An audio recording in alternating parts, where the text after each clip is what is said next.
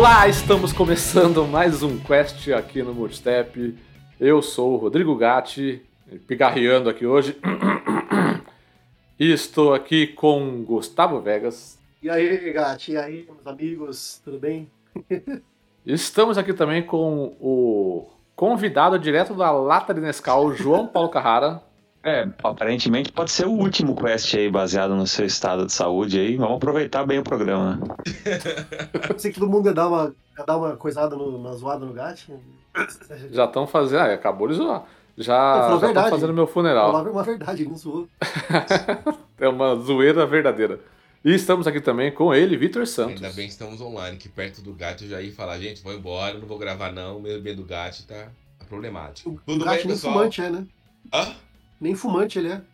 Imagina se fosse. Não, não sou fumante. Isso, isso acontece sempre quando eu vou para São Paulo trabalhar, eu volto meio já com Covid. Nossa, o ar tão Ah, eu saudável vou daquela ficar- cidade. Você... Eu vou ficar home office direto, não vou mais ficar me expondo, não, você é louco.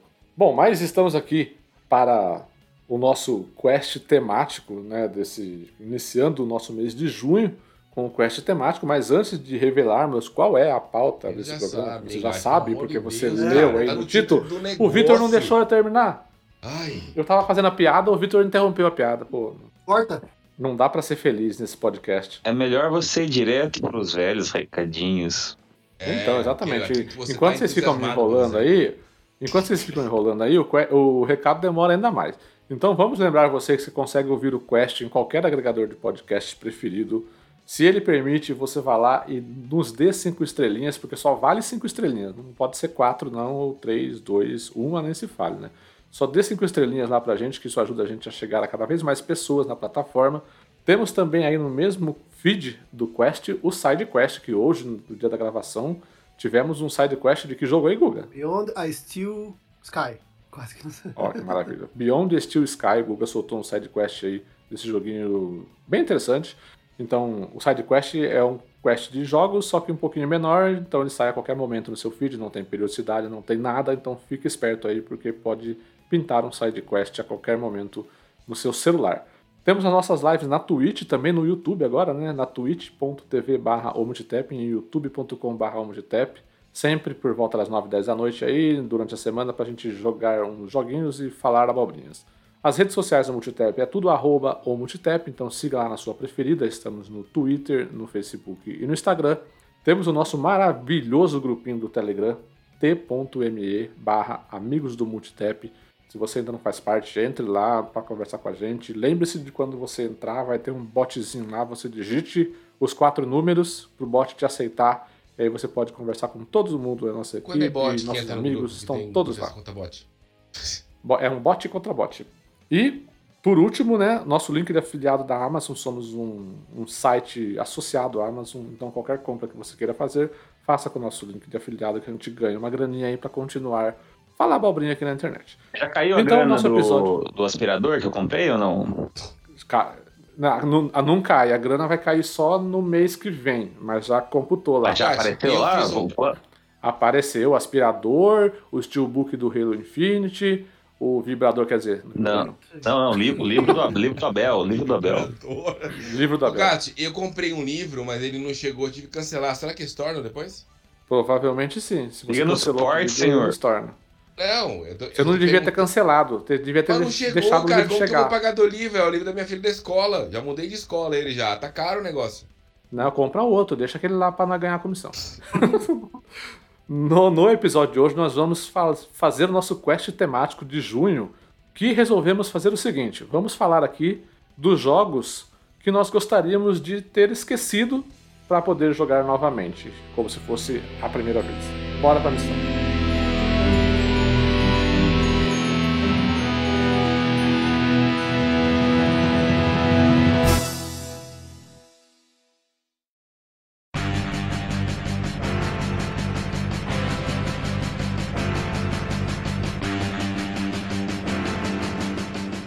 Bom, meus amigos, como falamos ali no bloquinho de introdução, hoje nós vamos fazer um quest temático a respeito daquele jogo que nós jogamos, adoramos, amamos e que gostaríamos de subir num ringue com o Mike Tyson e ele socar a nossa cabeça por 12 rounds seguidos, pra gente ter um traumatismo craniano e amnésia e a gente não lembrar mais de nada e poder jogar esse jogo novamente. Tem formas É melhores um- de se perder a memória, né, Gato? Assim, tipo, né, apagar a memória. Não sei, acho aí falar do Will Smith é, com Homens de é, Preto, né? Não É. ser tão Mas, assim, violento Tem uma assim. coisa mais, mais de boa, entendeu? Porque assim, a proposta em si é que foi tão bom o jogo e num contexto, assim, durante a sua jogatina, e que acontecem coisas ou, te- ou existem coisas que se você for jogar de novo, aquilo já te ensinou de uma tal forma, ou você já conhece tal coisa, e você não vai aproveitar como se fosse a primeira vez, entendeu? experiência. É, foi isso que eu falei Seja com a anteriormente. história, seja com a mecânica, seja a experiência num todo foi tão impactante pra você, tão marcante que você gostaria de ter de novo aquela experiência. Tem várias coisas na vida, né, que é assim, né, cara? Então é um quest temático de listinha, é isso mesmo? Opa! É sempre de listinha, são os que o pô. E é os favoritos de quem faz e de quem escuta, que eu tenho certeza. Exatamente, aquele quest maravilhoso de listinha que todo mundo adora, porque listinha é sinônimo de polêmica. Polê- certo? Então, Polêmica. lembrando, E vou roubar teu lembrando joguinho. de polêmica, lembrando de polêmica, e antes que o João faça o disclaimer, eu vou fazer no lugar dele. Lembrando aqui você que esse daqui é um podcast que nós vamos dar opiniões estritamente pessoais. Então, se você por um acaso não concorda com o que a gente vai falar aqui, maravilha, pode não, pode não concordar, só seja educado na discordância, por favor. Mas você tem todo o direito de não achar que a gente está certo, de dar a sua opinião. Então, obviamente, cada um vai trazer jogos aqui que são baseados em experiências pessoais e próprias, então cada um aqui é diferente, nós temos opiniões diferentes, experiências diferentes com jogos, então vai ter coisa que você não vai concordar, vai ter coisa que você vai concordar, e é é assim que a vida, a vida segue. Certo, gente? Que absurdo, o cara tá fazendo o meu discurso aqui na minha vez. Você viu? Olha só, João. Ô, Eu lembrei, eu lembrei do seu discurso e falei assim: vou fazer o discurso para o João para não cansar o nosso, o nosso regressante aí do podcast. É isso aí, vocês só brigam, eu só promovo, só promovo a paz aqui. Você participou E do podcast, então só né? pra Que é no completar, grupo do- vamos, Que no grupo do canal, meu filho. Pelo amor de segura você, que eu tô brincando. Toma cuidado com Não. spoiler, hein? E às, ve- às vezes. Tô brincando, mas é de verdade. Não, só- Tem que eu só- com, com spoiler, porque às vezes a- alguma coisa da experiência que marcou foi alguma coisa do final do jogo. Então, mas aí não tem não muito jogou. como, né, gente? Acho que Eu- tem. eu- Ah, eu não, tava é. pensando nisso Vou agora há pouco, aí. antes É. de tomar banho. Eu falei, esse, esse programa vai ter spoiler e vai ter gente brava. Ah, não, tô dizendo Não, entre a gente. lógico que não. entre a gente aqui, não tô falando do, do público. Passamos o seguinte: se por acaso for vocês precisarem dar spoiler para falar sobre a questão da experiência, do porquê vocês acham o jogo. é, Inclusive, eu tava pensando sobre o nome do episódio. O nome do episódio eu pensei em ser Jogos Inesquecíveis para Esquecer. Mas na verdade isso daí vai ficar vai ficar- negativo, né? Ah, É, exatamente. então eu, eu não encontrei um nome pro. pro A gente pro- vai pensar pro num, num episódio. nome bom. É, Antes da gente seguir com. Tamo gravando sem saber o nome do episódio. É, antes da gente seguir com, com as indicações, é, vamos refletir um pouquinho sobre esse, esse conceito aí de, de esquecer, né? É, Para a gente não falar, é porque eu acho que muito provavelmente é, é, a história, né, marcante é que você gostaria de esquecer aquela história para poder viver ela de novo, né? Ou teve uma mecânica que ou teve uma mecânica que você foi surpreendido, ou fez tão uma, uma sensação tão boa, né, de que naquele bem apropriada para aquele momento, e você gostaria de experienciar de novo, né? É, só que isso que acho que os jogos atuais eles são mais é, com- completos, né, mais bem produzidos, tem de fato de um tempo para cá as narrativas têm tomado um espaço maior, né, no- nos jogos, uma importância maior, né? Mas é, acho que quando a gente era criança, né? Acho que todo mundo tem algum, alguns momentos também, assim, de, de, de- Não sei se vocês têm aquela lembrança de alguns momentos marcantes, tipo, a primeira vez que viu um jogo, ou a primeira vez que. Que, que, que, sei lá, que, que teve uma experiência no, no fliperama ou uma coisa marcante, assim, acho que, acho que além dos jogos, acho que só comentar alguma, alguma experiência legal, antiga, acho que pode ajudar também a, não, não digo que daria pra esquecer e ter de novo, mas acho que, ah, puta, a primeira vez que eu vi isso foi, foi legal. Se gostaria de sentir isso de novo, acho que vale também comentar alguma, alguma coisa assim, acho que ajuda no programa. Com certeza, vale tudo, vale tudo. Você quer começar fazendo as, hon as honras, João? Não vai analfabética Aí aí? Manda o Google roubar. primeiro. Não, aqui não é mais escola de ensino fundamental para fazer chamada de ordem alfabética. Vai você primeiro. Então tá bom. Então eu vou começar. É, o primeiro jogo que eu, que eu vou dizer que eu gostaria de esquecer para começar de novo e passar por toda a experiência de novo, né? São esses desafios que aparecem de vez em quando na nossa vida que a gente encara e às vezes, às vezes você quer desistir, mas aí você insiste e fica bom. Eu vou falar do Red Dead Redemption 2. Olha só, que surpresa. O João Paulo falando desse jogo? Que surpresa, que surpresa. Porque, de certa forma, eu, eu achei curioso trazer ele, porque foi um pouco do que eu vivi nesse jogo, né? De ter começado a jogar a primeira vez e não ter engrenado, ter, ter encontrado uma série de dificuldades ali de, de ritmo, de mecânica, até um pouco da história no começo, não, não clicou e ficou lá encostadão por meses, não sei nem se por anos, por, por um ano, né, desde o lançamento. Mas eu sabia que tinha muita coisa boa ali, né, e que em algum momento valeria a pena começar de novo. Então, de certa forma, eu fiz esse exercício, eu meio que esqueci tudo que eu tinha jogado e, e comecei um save do zero. Falei, vou de, de mente aberta e coração aberto para a experiência.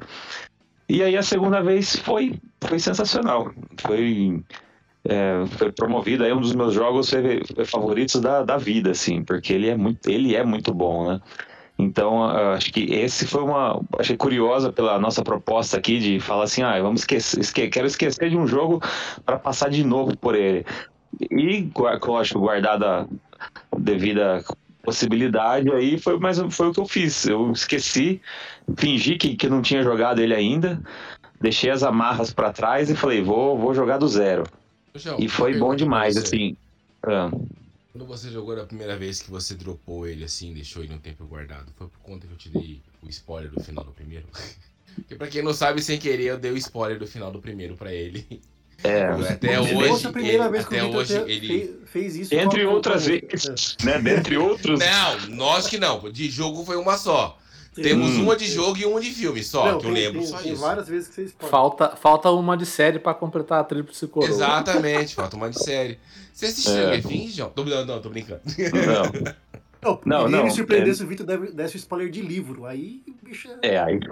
Não, aí, Você sabia não, que não, no não. Lost tá Aí- todo mundo Aí morto? deu problema na Matrix. Aí É. deu problema na Não, Matrix. aí você está equivocado, Gato. Você não entendeu o final. Não, não... Eu sei, eu tô Ah, então brincando. eu ia eu tô fazendo uma Tá piada. Ô, João, você sabia que Lost tá todo mundo morto no final? Pô, pô, já é. Não, tem que ser o Victor. Não, então. Ah, não, olha só, sacanagem. não, não, não, não, pra fechar a trinca, ele que eu quero dizer, né? Sim, sim, sim. O- Não, a a- não foi porque, eu sabe, porque você me deu o spoiler do primeiro que eu parei de jogar o segundo, não. Mas sabe que eu- o que eu acho curioso? Acho que o jogo, é- o jogo é o mesmo, né? Não, não, não, não mudou nada. O jogo, a obra é a mesma, né? A, a- primeira, a, a obra que eu tentei jogar no lançamento foi a mesma obra que eu joguei depois e Sim, deu certo. E às vezes, e às vezes é muito do, também do momento que, que a gente tá, tá passando na vida, né? Às vezes, na, naquela ocasião que eu tentei a primeira, porque ele é um jogo que requer bastante dedicação, né? Ele não é um jogo que você joga de vez em quando, um pontualzinho ali e tá bom. Ele requer que você dedique um tempo a ele, né? E, e o- e o- e a- e a imersão que ele, que ele propõe é, demanda uma entrega que às vezes você não. A vida não permite, né? A gente trabalha, a gente se dedica com família, com outras tantas coisas. E aí eu percebi que talvez não era o jogo, sabe? Talvez naquele momento, né, eu não, não correspondi também, entendeu? Só que aí a hora. Ele é um que- jogo. Eu concordo com você, João. Ele é um jogo contemplativo, né? Tipo, ele é um jogo que você precisa dedicar, sentar, falar assim, eu vou sentar no sofá, vou ligar meu videogame. Vou ali me perder Eu vou por algumas ligar. horas, né? Isso, eu vou começar o Red Dead entender a Redemption proposta 2. que ele pede, eu vou fazer o que tem que ser feito, sem criticar ou sem ter, eh, ter alguns preconceitos de alguma coisa. Né? Exato. dizendo isso me surpreende bastante, porque ele foi o maior preconceituoso com Então, é isso que eu até pedir pra vocês. que a Eu, gente, ó, eu aqui, né, ó, a gente acompanhou nunca a nenhum jogo de listinha, ó, licença, que eu peço a licença. Mantenha gravando, tá? Por favor, eu quero editar isso ao vivo. Me deixem ter o prazer citar esse jogo hoje. Por favor. Que eu sei Como que assim? tá na lista de vocês. Mas, mas, mas o João terminou de falar ainda dele? Não, É, calma, Não, não, não, não, sim, mas quando for a minha vez, a- o- aliás, vocês vão ser antes que eu, obviamente. Mas deixe-me falar desse jogo. Não, porque- você pode ser o segundo agora, né? Beleza, Não tá em ordem aí alfabética. eu, aí eu, eu, eu acho que posso dizer que eu estou me desculpando com todo mundo que ouviu aquele fatídico programa que eu. Então, vamos, vamos terminar o Red Dead, aí você brilha. Tá, beleza, beleza, beleza. até, por- beleza. até porque tem 380 que, que, que, é, quests que você falou merda de algum jogo preconceituoso. De, de, de forma A gente não faz ideia de qual jogo Eu, é. eu não- sei qual que tem é. muitos. A é a sabe. maior merda que ele falou. Eu sei. É a maior merda sabe, que ele todo falou. mundo sabe. Todo mundo sabe, todo mundo sabe. O, então, só pra gente fechar também e não estender é, muito, né? é, vocês jogaram também, acho que o Google só que não jogou, né?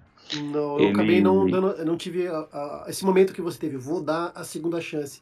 É, Tá, não tive- Guga, passa isso, cara. Não, mas, mas, é- não, eu, mas eu sei que eu vou ter que dedicar, que nem você falou. Eu vou ter que falar, olha, minha vida vai ser agora esse jogo até eu terminá-lo.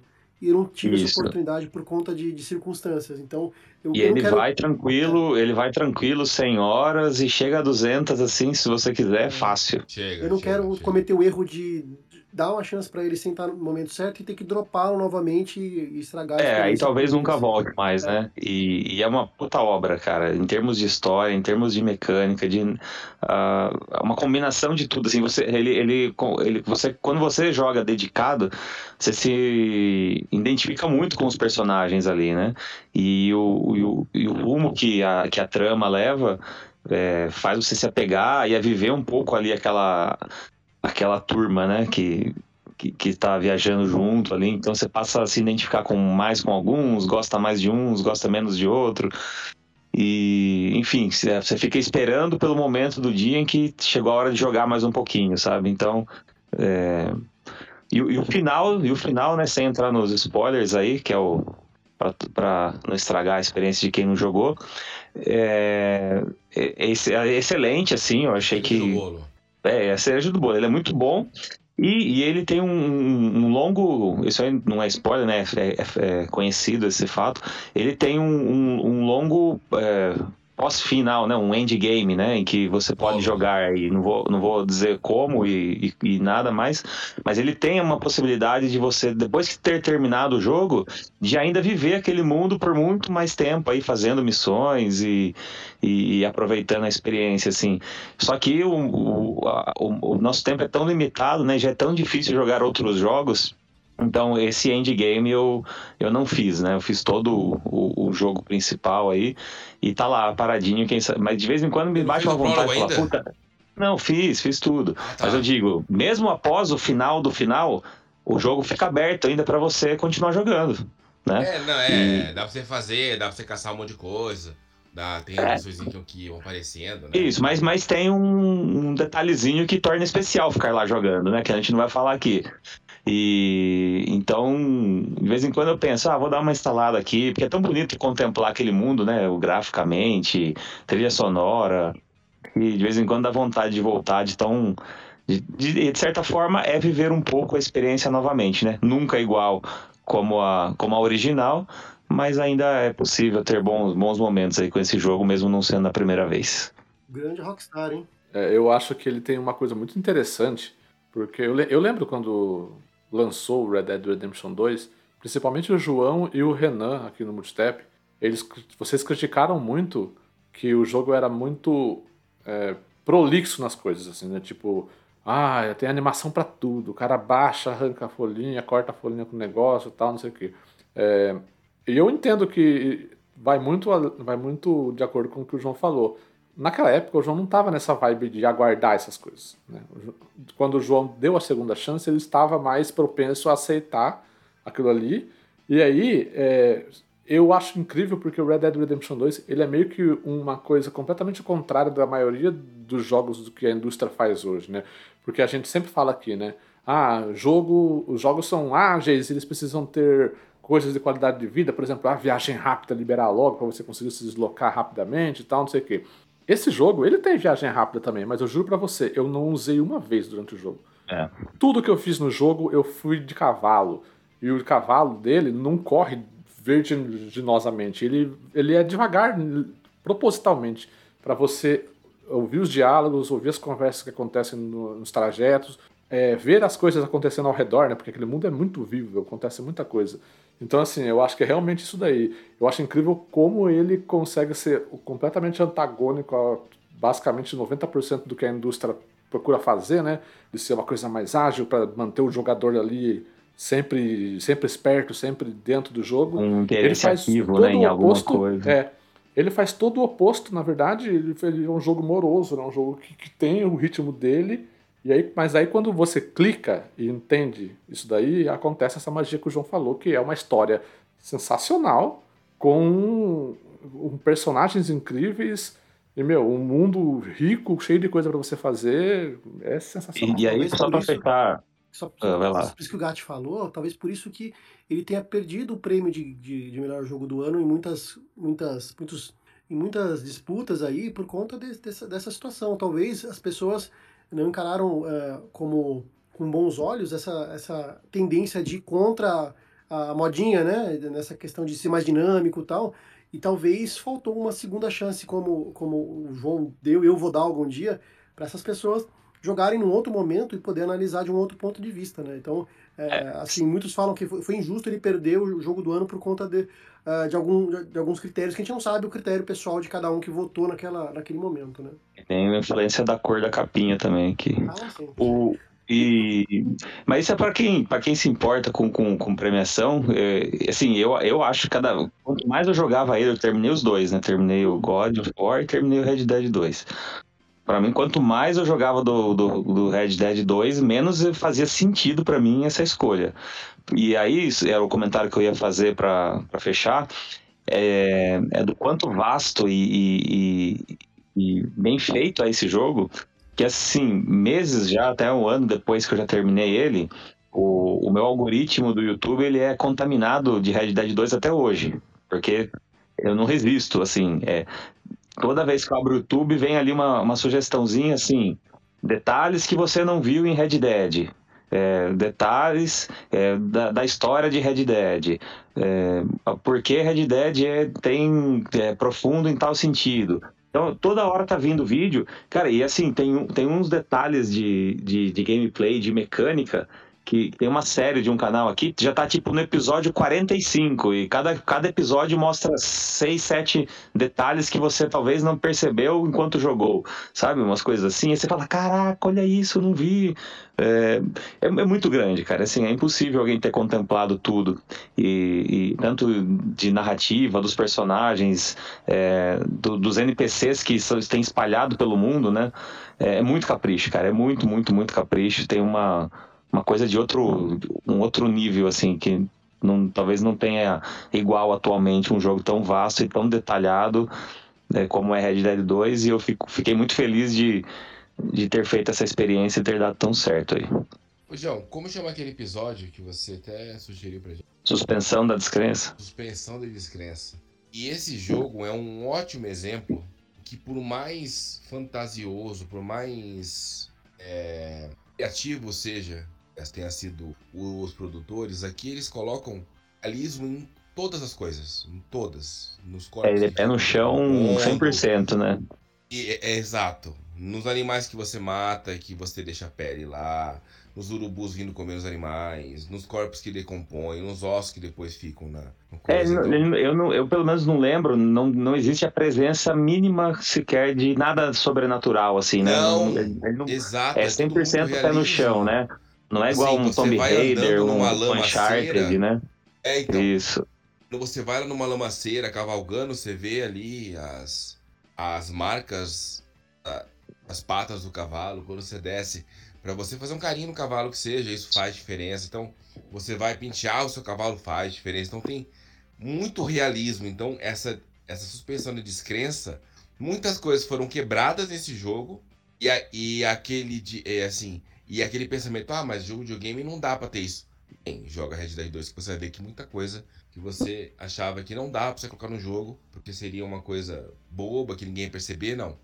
Você parar pra ver, você vai ver que tem muita coisa legal. É, o jogo tem física específica para vento na barba do personagem, então é. chega nesse nível de detalhe. Eu zerei o jogo e não descobri como ficar barbudo grandão, cara. Porque chegava uma hora que ele não crescia mais, tinha que passar uma solução doida lá. Tem, tem que Eu passar um tônico. descobri. É, tem que passar um tônico doido lá. Eu nunca soube passar. Nunca fica com a barba grandona. Agora na vida real você, né, Vitor? Não, eu, eu nem barba tenho. Imagina que barba grandona. Vai ser a barba normal. Se Saudade tivesse do o cavanhaque do meu pai, eu tava feliz, cara. Saudade do, do bigodinho do Vitor, das lives lá, pô, saudade dele. Pô. Vai lá, segue, não. segue, segue Ô, Vitor Pagodeiro, aí. aproveita aí a voz e fala o seu jogo aí, que ninguém sabe qual que é. Vitor, agora, como Ah, diria, como diria Milton Leite, o Vitão tá falando, agora eu se consagro. Agora eu se consagro. Gente, isso aqui foi uma das maiores besteiras que eu já fiz na minha vida. Incluo isso aqui. Porque eu vou pegar um pouco do gancho do João, de quando eu joguei isso aqui, eu não dei a. a- Só que. Só que no caso dele, eu acho que foi, foi um pouco diferente, porque eu não dei a, a chance devida. Eu não, eu não fui com a mente aberta devidamente. Sabe quando você. Quando falam pra você ir num clube, ou sei lá, uma cachoeira maravilhosa, mas aí no meio do caminho você encontra uma pista de terra e fala, ah, não vou passar a pista de terra. E lá é horrível, que não sei o que, que essa pista não dá pra ir. Porque e você criava coisas na cabeça por conta daquele detalhe que você pegou no meio do caminho.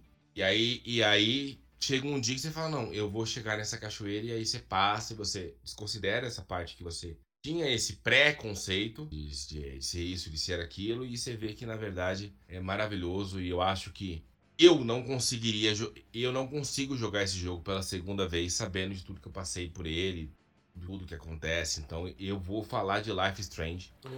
Olha só. Rapaz, é pela primeira vez na história podcastal brasileira, você ouviu uma analogia de Life is Strange com estradas e cachoeira. Não, é, é, é, é, é assim. Porque Ó, assim, rapaz, É uma história triste, é uma história triste, cara. Mas é um caminho tão bonito, é uma é, é uma história de vida, é uma é umas decisões que você tem que tomar. Eu acho que eu durante muito tempo fui muito preso à mecânica e isso, isso eu culpo muito, sabe? Isso eu me culpo muito por isso, de ser pegado à, à mecânica, de querer controlar, de querer ver a barra de vida ali, de querer, sabe? E, e quando eu, eu coloquei na minha cabeça que videogame são experiências, são conquistas, vamos dizer assim.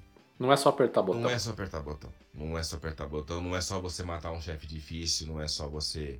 Não é só você conseguir dar o seu pulo duplo e passar pela parede. Não é. Eu acho que existem jogos que estão ali para te contar uma história. E tem jogos que estão ali para te ensinar a ser uma pessoa melhor. E eu acho que esse jogo com certeza é um desses. Que ele te ensina a você dar mais valor às suas amizades, aos seus relacionamentos, a como você fala com as pessoas, a quando você deve ou não ouvir alguém ou não, ou tipo, ah, eu, eu deveria ter ouvido ela melhor. Ai, eu tinha um problema, mas o, mas o, mas o problema dela, por, por mais que o meu seja o pior do mundo, ela poderia ser pior para ela, então eu Ô, deveria ter dado. E, e cada, e cada capítulo é uma pancada tão, tão, tão forte, difícil, né? cara, é difícil. que, que a única maneira de ser im- impactado de, de igual forma seria realmente eh, esquecendo, Esquecendo. apagando o jogo da memória e jogando pela primeira vez, né? Então, por mais que sejam uns tapa na cara que a gente leva jogando esse jogo, é, também eu, eu tava na minha lista aqui também, que seria um dos jogos que eu gostaria de, de ainda não ter jogado para passar por aquilo de novo pela primeira vez, assim.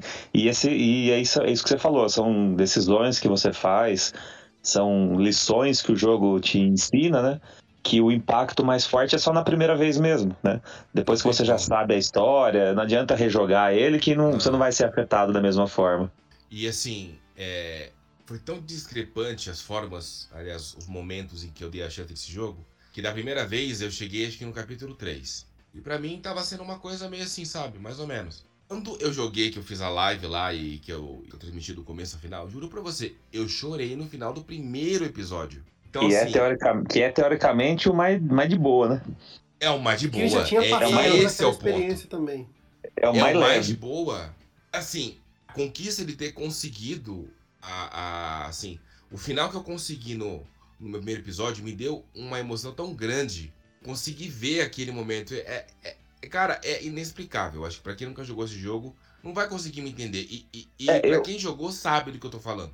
Viu? Esse, esse, esse, esse jogo, esse jogo ele é tão é, ele é um capítulo à parte na história do Multitap, ele tem toda essa história particular que eu acho que esse vale a pena um dia fazer um episódio dele aberto, com spoilers, passando cada um dos capítulos e contando como foi para cada um jogar. No futuro, acho que, acho que vale.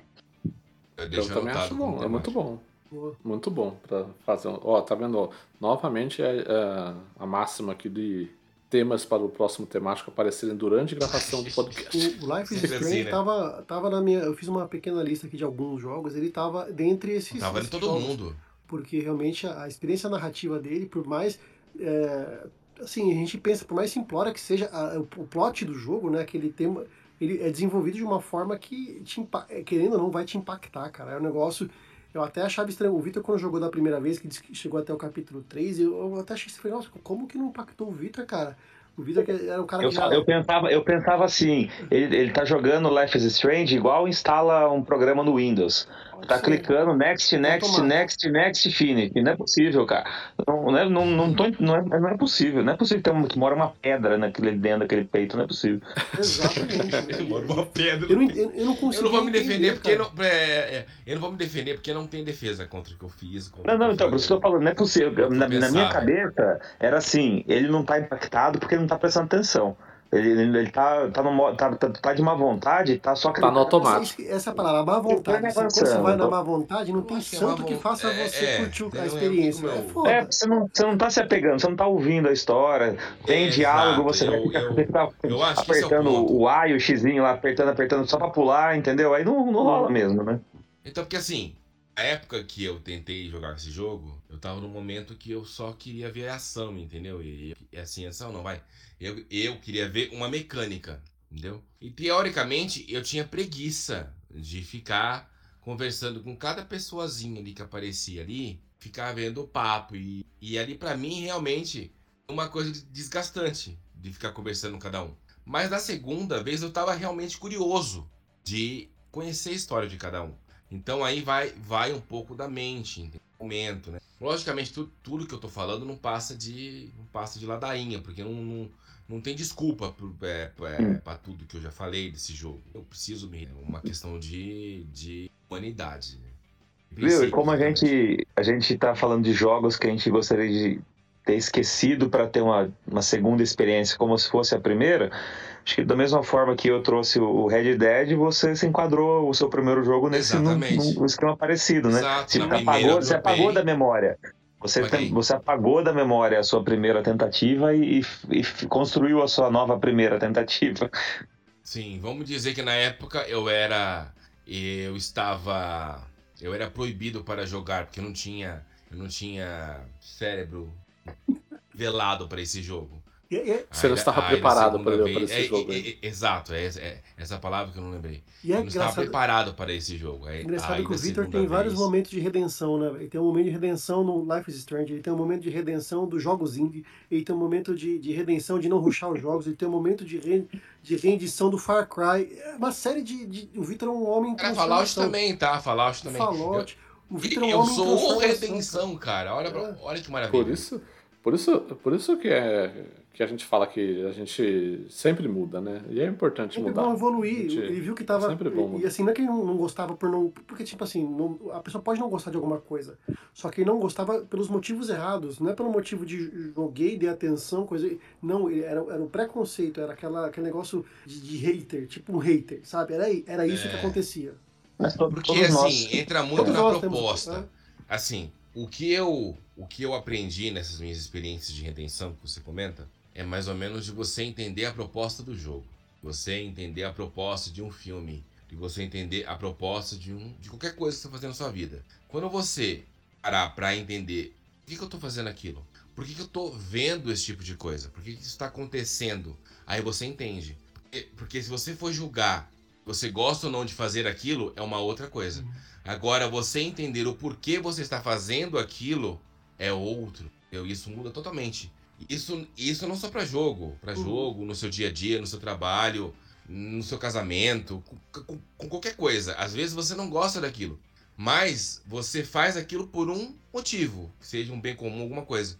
E quando você colocar na cabeça que, que aquilo tem um propósito, o que, que, o que, que aquilo quer te mostrar, muda tudo. E aí muita coisa na sua vida você vai começar a aceitar mais, mais fácil.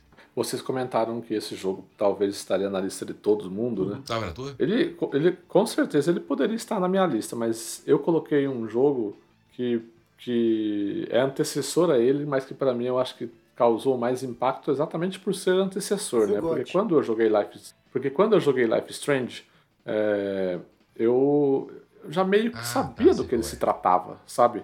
Eu já meio que sabia do que ele se tratava, então eu sabia do que esperar. A gente tá indo Quando pra, eu joguei sua, esse jogo- sua vez já? Não, não, não, esse jogo não está na minha lista. Eu só. É que assim, ele tá na minha lista, mas não seria um dos citáveis, Ah. Eu só, eu só tô Só- aproveitando Só o gancho. uma roubadinha, é roubadinha. Life É ou só uma menção outro? honrosa. É o outro. É só uma menção honrosa. Eu tô falando do The Walking Dead, a primeira temporada da Telltale, GOT. que, meu, foi GOT. Eu preciso jogar E- ele, juro por e- Deus. Você nunca jogou? Você não vai ter o mesmo impacto, porque você já conhece é, como esses jogos funcionam. Você jogou Life is Strange, por exemplo, você se impactou. Por isso que Life is Strange te impactou mais, né? Porque talvez tenha sido a sua primeira experiência que você se, se deixou aceitar desse jogo. E, e normalmente a primeira experiência sempre impacta mais, né? E eu joguei The Walking Dead a primeira temporada antes de Life is Strange, né? Então eu, meu, vendo aquela, todos aqueles personagens, toda aquela, aquela falsa ideia de que eu estava comandando a história, né? Porque é uma falsa ideia, né? Você vai escolhendo diálogos, as coisas acontecem para culminar tudo num final específico, né? Mas como tudo aquilo foi acontecendo e, meu, você chega no final, aquela decisão que você tem que tomar, eu não vou dar spoiler aqui, porque se mesmo que o jogo seja de 2000 e, sei lá, 2010, eu não lembro que, que, que ano que é o jogo, 2011. é, mesmo que o jogo siga. É, 2011. Mesmo que seja um jogo mais antigo, quase 10 anos aí, eu acho que quem quer jogar tem que ter experiência pura. Então, assim, eu acho que por ter sido a primeira experiência nesse tipo de jogo baseado totalmente em narrativa, o The Walking Dead seria o jogo que eu gostaria de esquecer e jogar tudo de novo, entendeu? Mas Life is Strange é um que provavelmente poderia estar na lista facilmente mesmo. Pô, Olha lá, Guga. Foi Joe? Foi Joe? Isso aí, Guga. Você, Vamos lá, vamos vai lá. O jogo que eu gostaria, tá, assim, de todos da lista, eu achei que ele deveria ser o, o primeiro, né? Independente ah, de alguém ter escolhido ou não, eu manteria ele como primeira opção aqui. O nome do jogo é The Last of Us 2, porque foi uma, pra, mim, pra mim foi uma experiência muito intensa. Ah, calhou de eu estar de férias quando o jogo, quando o jogo lançou. E-. Calhou, sei. Sério, também, porque o jogo, o jogo foi adiado umas duas, três vezes. Como é que eu ia acertar a data certinha que ele ia ser adiado? Porque você adiou as suas férias duas, três vezes também, você não, Não, ia esquecer. É, ué, você pode, você pode mudar as- Ah, Você pode mudar as férias até 45 dias antes das Não é a férias. casa da mãe Joana lá, Vai não trabalhava, não. não, assim não. Trabalhava, mas. Você não era funcionário público? Trabalhava? Ah, tá bom. Não- É, trabalhava, trabalhava mais do que você em home office, posso dizer isso. É, isso não é muito difícil, né? Qualquer um que. Então, voltando, voltando à vaca fria, é, The Last of Us 2 foi um jogo impactante porque ele, ele saiu, eu posso dizer que ele saiu, sem, sem, sem também adentrar em, em detalhes de, de história, de spoiler, ele adotou um caminho no roteiro, na história dele, que não fazia sentido pro, pro, não faz sentido no, no mundo comercial de hoje dos jogos, né? Ele tomou, tomou algumas decisões de roteiro e de jogabilidade que influenciaram muito na experiência, cara. Era uma gangorra, velho. Era uma gangorra. Inclusive, até comentei com. Comentei no. Tem a gente tem um quest especial do The Last of Us 2. O Gat vai aproveitar, vai- enquanto eu falo aqui, ele vai buscar o número pra passar pra gente aí. E a gente esmiuça praticamente é, parte a parte do jogo, né? Do 1 e do Então, 2. É, é, uh, principalmente do 2, que a gente focou bastante no. A gente pegou detalhes, né? A gente fez, fez com, com spoiler e tudo. Foi um spoiler cast aí da hora. Então, quem, não, quem já jogou, eu, eu não vou falar aqui, porque tem gente que tá ouvindo e não jogou. Mas quem Não. quiser, é, já jogou e não ouviu ainda. Inclusive eu, que então não É. não tem Que tá detalhes. Tá bem detalhadinho lá. Então, quem quiser pode vai, vai localizar esse quest aí e vai ouvir. Então, as decisões que foram tomadas de jogabilidade e de roteiro, É o Quest 52. 52. Olha aí. Anotem aí. Um depois da boa ideia. ah, assim, poderia, desagradou um monte de gente, agradou um monte de outras pessoas, e eu fui uma dessas que, que me senti ah, agradado por, pela experiência fora do comum, né? Juntando roteiro e jogabilidade, porque tem coisas que mudam na jogabilidade ali que modificam muito a experiência. E a, Mag- foi uma Você acha, uma- você acha, Guga? Você- Eu acho mais que a jogabilidade eles aprimoraram, obviamente com algumas coisas mais novas, mas eu acho que ele se destaca muito mais pela, pe- pela narrativa, como a narrativa é conduzida. Ah, não? Gato, mas eu Ele digo é uma gangorra de emoções. Mas é que o que eu vou falar não, não pode, pode ser um spoiler, entendeu? da questão da jogabilidade. Tem duas jogabilidades diferentes no jogo. Então, é, isso se justifica. Né? Como, como no, no, no, Last of Us 1 também se justificava a diferença de jogabilidade ali quando você jogava. Eu acho que elas se completam, é, Gato. Eu acho que ali elas se justificam pelo momento, por onde chegou aquele, aquela tornou, história. Tornou, tornou interessante. E você. Exatamente. É, é, é, mais ou menos o que acontece com. Acho que até fiz essa. Se não me engano, eu fiz essa metáfora lá. Você assiste o The, o The Walking Dead, o seriado. Você acompanha a turma do Rick. Pra você, a turma do Rick é os bonzinhos, são os bonzinhos, né? Só que assim, se você assistisse a série da ótica da turma do Negan, por exemplo, o Negan seria o bonzinho, depende do ponto de vista que você está acompanhando, acompanhando a história. E isso é muito bem abordado nesse jogo. Eu acho que isso, Gente, isso na é casa dele papel, quem é que não torce pros Sim, ladrões? Boa também. É por isso que eu acho que ele é mais memorável, assim, pela questão narrativa, porque ele faz essa brincadeira, essa gangorra de emoções, Não, com, sabe? Com certeza. Você nunca tá dando, você nunca tá dando razão, pra, quer dizer, você tá dando razão para um, de repente você tá dando razão pro outro, de repente você tá dando razão pro fulano. Né? Sim, mas eu achei legal também que a, a jogabilidade, a evolução que teve do primeiro para o segundo, tornou. Porque, porque assim, você poderia simplesmente colocar lá. Se você quer ver só a história, hoje os jogos, principalmente os jogos da Sony, é, o Forbidden West, por exemplo, que, fe, é, saiu recentemente em fevereiro, tem lá dificuldade história. Dá um tiro no cara, dá uma, dá uma, dá uma, dá uma flechada, já mata já o inimigo. Por quê? Porque pra você, é para você acompanhar a história só. Você não está preocupado com a jogabilidade, né? Então eu acho que no, no, The Last of Us 2 a jogabilidade se tornou interessante a ponto de você querer jogar realmente, né? De você querer. Eu, eu vi, muito, eu vi muitos comentários é, da época do lançamento ali de muitas pessoas que começaram a falar assim, quer saber, eu tava tão chato que eu peguei o diminuir, a dificuldade porque tava tendo longas sessões de, de combate, de batalha, e eu me entediava. Eu, eu não achei isso, por isso que eu comentei da jogabilidade. Eu acho que a jogabilidade, a evolução que teve e o contexto na história da, da, dessa jogabilidade, eu acho que justificou e não me fez dropar ou colocar no modo história para poder jogar o jogo, para poder terminar o jogo. E, e, eu vi que muitos fizeram isso. Os caras falaram, ah, coloquei no modo história lá, no modo mais fácil, porque era 20 minutos de combate, que não sei o quê. Mas aí... É, porque tem sequências difíceis, Sim. né? Não é um jogo mecanicamente fácil. Exatamente.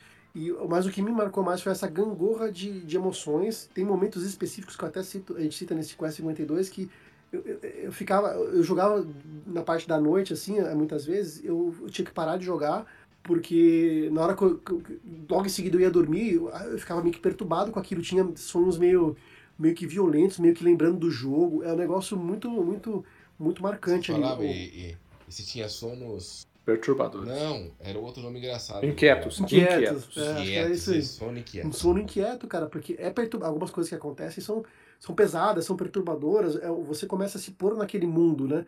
É, é assim como no The Walking Dead, ele é um mundo ali pós-apocalíptico com onde não tem gente, onde não tem gente boazinha, onde não tem gente boa, né? É, eu, então isso me marcou muito. E tudo que todas as decisões que foram tomadas ali não foram tradicionais, não foram corriqueiras e isso desagradou muitas pessoas, mas eu, eu, eu senti a, a, eu senti aquilo como um, um filme que sai do um filme que o cara sai do senso comum, né? Então me, me marcou muito por isso. A experiência foi, foi muito marcante. Sim, Demais, cara. Pra mim... jogo não tem nenhum, né? Hum? The Last of Us tem tudo, menos senso. Sono perturbador de férias é sacanagem, né? Tem, não. Já não basta o sonho perturbador não, enquanto tá trabalhando, né? Sim. Se é uma Mas pessoa. É outra, é outra perturbação. Você não sonha com serviço, você sonha com, coisa, com outras violências. Outras violências. Não, assim, se é uma pessoa que chega nervosa, teve um dia difícil, ou teve uma DR com a esposa pra jogar jogo aqui, não dá. Ah, inclusive, o jogo é muito violento. O, graficamente, ele é muito violento, principalmente nessas questões de, de, de, stealth, cara. Quando você vai matar com a faquinha, nossa senhora, é um negócio que é muito, muito, muito violento. E, e, e eu respeito, a, assim, a, o diretor lá, o. Como é o nome dele? O Deu Branco. O Neil Druckmann. Neil Druckmann, e respeito a Sony por conseguir tomar decisões que comercialmente seriam du, é, duvidosas, impactantes, tanto que muita gente não gostou do jogo, cara. Muita gente não gostou. Eu respeito quem não, quem não coisas, gostou. Né? É, eu respeito quem não gostou, mas para mim foi, foi muito interessante a experiência e só, só foi tão interessante assim por, por, por essas decisões. É, eu lembro de um, um vazamento que teve, acho que de algum reporte, relatório interno da Microsoft analisando o jogo, vocês lembram? Lembro de uma notícia que a gente comentou no pessoal dos, é, o pessoal dos estúdios analisando Last of Us, e eles falam exatamente isso. Eles falam assim: o Last of Us Part 2 ele é um jogo em que ele não, tá se importando em deixar o jogador feliz e confortável com a narrativa. E a narrativa é aquela ali e o jogador precisa aceitar que era daquela forma e pronto. Né? Por isso que ele é tão grande narrativamente como ele é. Né?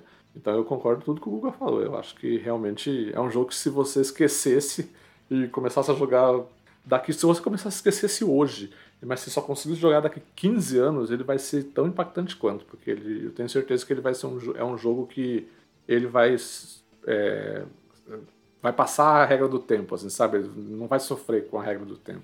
Eu jogo de tudo é, aqui realmente. em casa no meu videogame, sabe? E sempre tá, e assim, e eu sempre priorizo na sala, até por conta da, da minha televisão, né? E aí, no caso, juro pra você, esse jogo eu não deixava ninguém ficar na sala. Porque é um dos poucos que eu falava, gente, eu tô jogando, vão lá pro quarto, vocês não podem ver isso aqui. É um dos é, poucos jogos. É bastante pesado mesmo.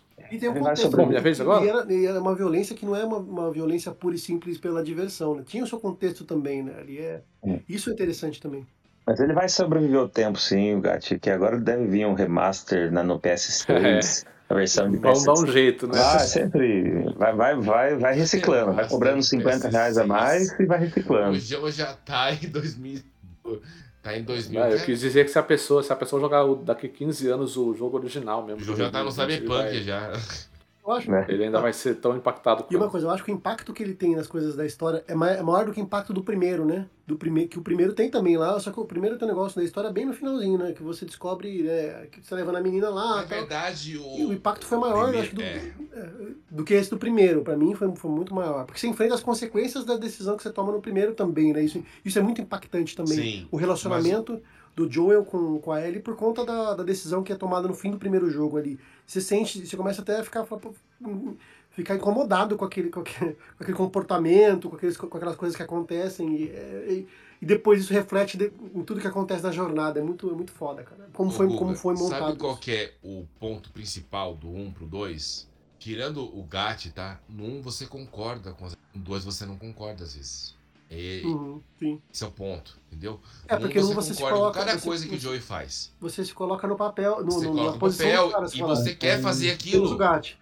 O Gat é, é, menos o Gat. E você quer fazer aquilo. Você acabou de provar que o 1 é tão ambíguo quanto o 2. Na verdade, não, porque a maioria, não. na verdade, concorda com. Não. Assim, em pesquisas que eu vejo. Cadê dados? Me mostra. Fonte, eu, fonte, eu mesmo. Ariel, Ariel, fonte, eu criei Ariel, o Ariel 12. É a fonte que o Victor sempre usa. Fonte, eu inventei. Isso. Eu inventei.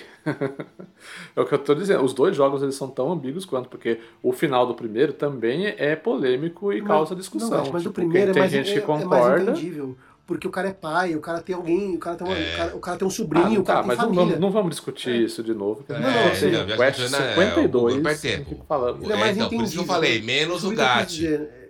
Na verdade, não é que o não é que o 1 é entendível, na verdade o 1 ele vai para um caminho mais popularmente uhum. tradicional em, em, mídia, que é o, é, o, é geralmente é o caminho do um cinema. da história, e, esse é o ponto. É, é só um, isso, não é certo e errado. É, é, Na verdade ele, vai, ele vai para um caminho tradicional que é... Isso.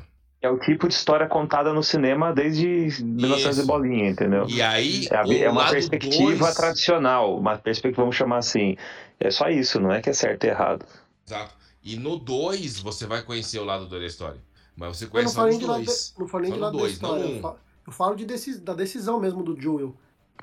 É, mas não vamos entrar no detalhe Segue, vamos seguir é. o jogo. Segue o jogo. Eu acho que não tem nada Segue a ver com essa questão do cinema também, porque no cinema o que mais tem é a história de sacrifício pessoal pelo, pelo bem do resto, sabe? É por isso que eu tô falando. O primeiro é tão ambíguo quanto o dois, entendeu? Porque todo mundo vai ter muita gente interpretando de, formas diferentes. É essa que é a magia de Last of Us. A gente não, que eu nunca, então eu, eu nunca encontrei ninguém interpretando um como você interpretou, mas tudo bem. É, encontrou eu, ué. É, Ó, é, assistam uma, A Chave uma, Mestra. É, é um filme, não é muito novo, mas ele é muito bom e ele tem essa questão de mudança de... E... Você falou, Gatti? Esse... O sacrifício pessoal não, pelo... Não, não, é dessa pelo... mesmice de cinema. Assistam A Chave Mestra. Já assistiram o Nevoeiro? Filme, não seriado. Filme é, baseado num conto do Stephen King. Que é, um, que é uma bosta. Já assistiu? Eu, eu não assisti, mas eu sei que é uma bosta. Mas como que você. Tá, é, é você, Vitor? Vitor Antigo? É você? Meu, todo mundo fala muito mal desse filme. Não tem uma pessoa que fala ah, bem. Ah, também? Qual fonte também? Conheço várias pessoas mas, essa, mas eu, não, eu, não, Eu não conheço ninguém, é que não tem. No nosso grupo aqui, nosso mundo de quatro pessoas. Então, quando, quando, quando o Vitor usa esse argumento, não vale, mas quando você usa, vale. É, muito obrigado, Ga- Obrigado, Gustavo. Tu vou dormir feliz hoje. Obrigado, Gustavo. Obrigado. o jogo do puta, sou foda, cara. Mas vem cá, Guga, o, o, o filme não é ruim? Cara, depende do ponto de vista. O final é bem bosta, mas a- a o questionamento que eles fazem no mundo fudido. No mundo todo Não, mas fudido. vamos, vamos, vamos. Deixa eu só, só, o só, só, só Aqui não é podcast de Eles cinema. fazem um questionamento É. do mundo todo fudido, inclusive criticando Finalmente. a religião quando as pessoas perdem ah, algum senso de, de, de quem seguir. E aí a religião toma esse ponto, uma pessoa toma esse, esse, esse, esse, esse posto, né? Então, o final é, é questionável, mas segue o jogo. Não sei como a gente Mas já chegou fala em isso, eu falo mas assim, como é que você tomaria. ah, ah, Cheguei nesse ponto por quê? Porque ah, no final, já vocês não assistiram, então, no final do filme tem uma decisão que o cara é obrigado a tomar, que você é, ah, mas no senso comum, não sei o quê, e toma uma decisão tão complicada quanto essa aí, do, do jogo. É complicado mesmo. Pô, Mas lá. não vai. complicado é você escolher um jogo da sua listinha, Gatti, pra falar, por favor. É complicado também, Não, porque não, tem bastante agora é o João.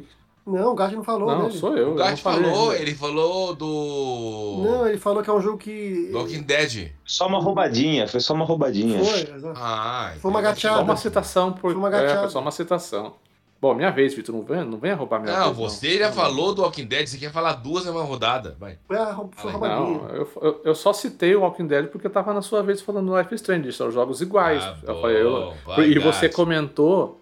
E você comentou que Life Strange estaria na lista de todo mundo. Eu falei, não tá na minha lista porque está um jogo muito parecido que é o Walking Dead. Pronto, foi isso que eu falei. Se Bom, consagra, mas o meu jogo é o seguinte: é, eu tenho uma teoria de que é, é de uma franquia e eu tenho a teoria de que a pessoa pode jogar qualquer. O primeiro jogo dela na franquia vai ser um jogo que ela gostaria de esquecer para jogar de novo.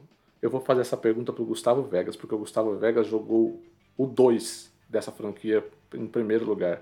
Guga, se você pudesse esquecer esse jogo número 2 e jogar de novo, você esqueceria? Depende.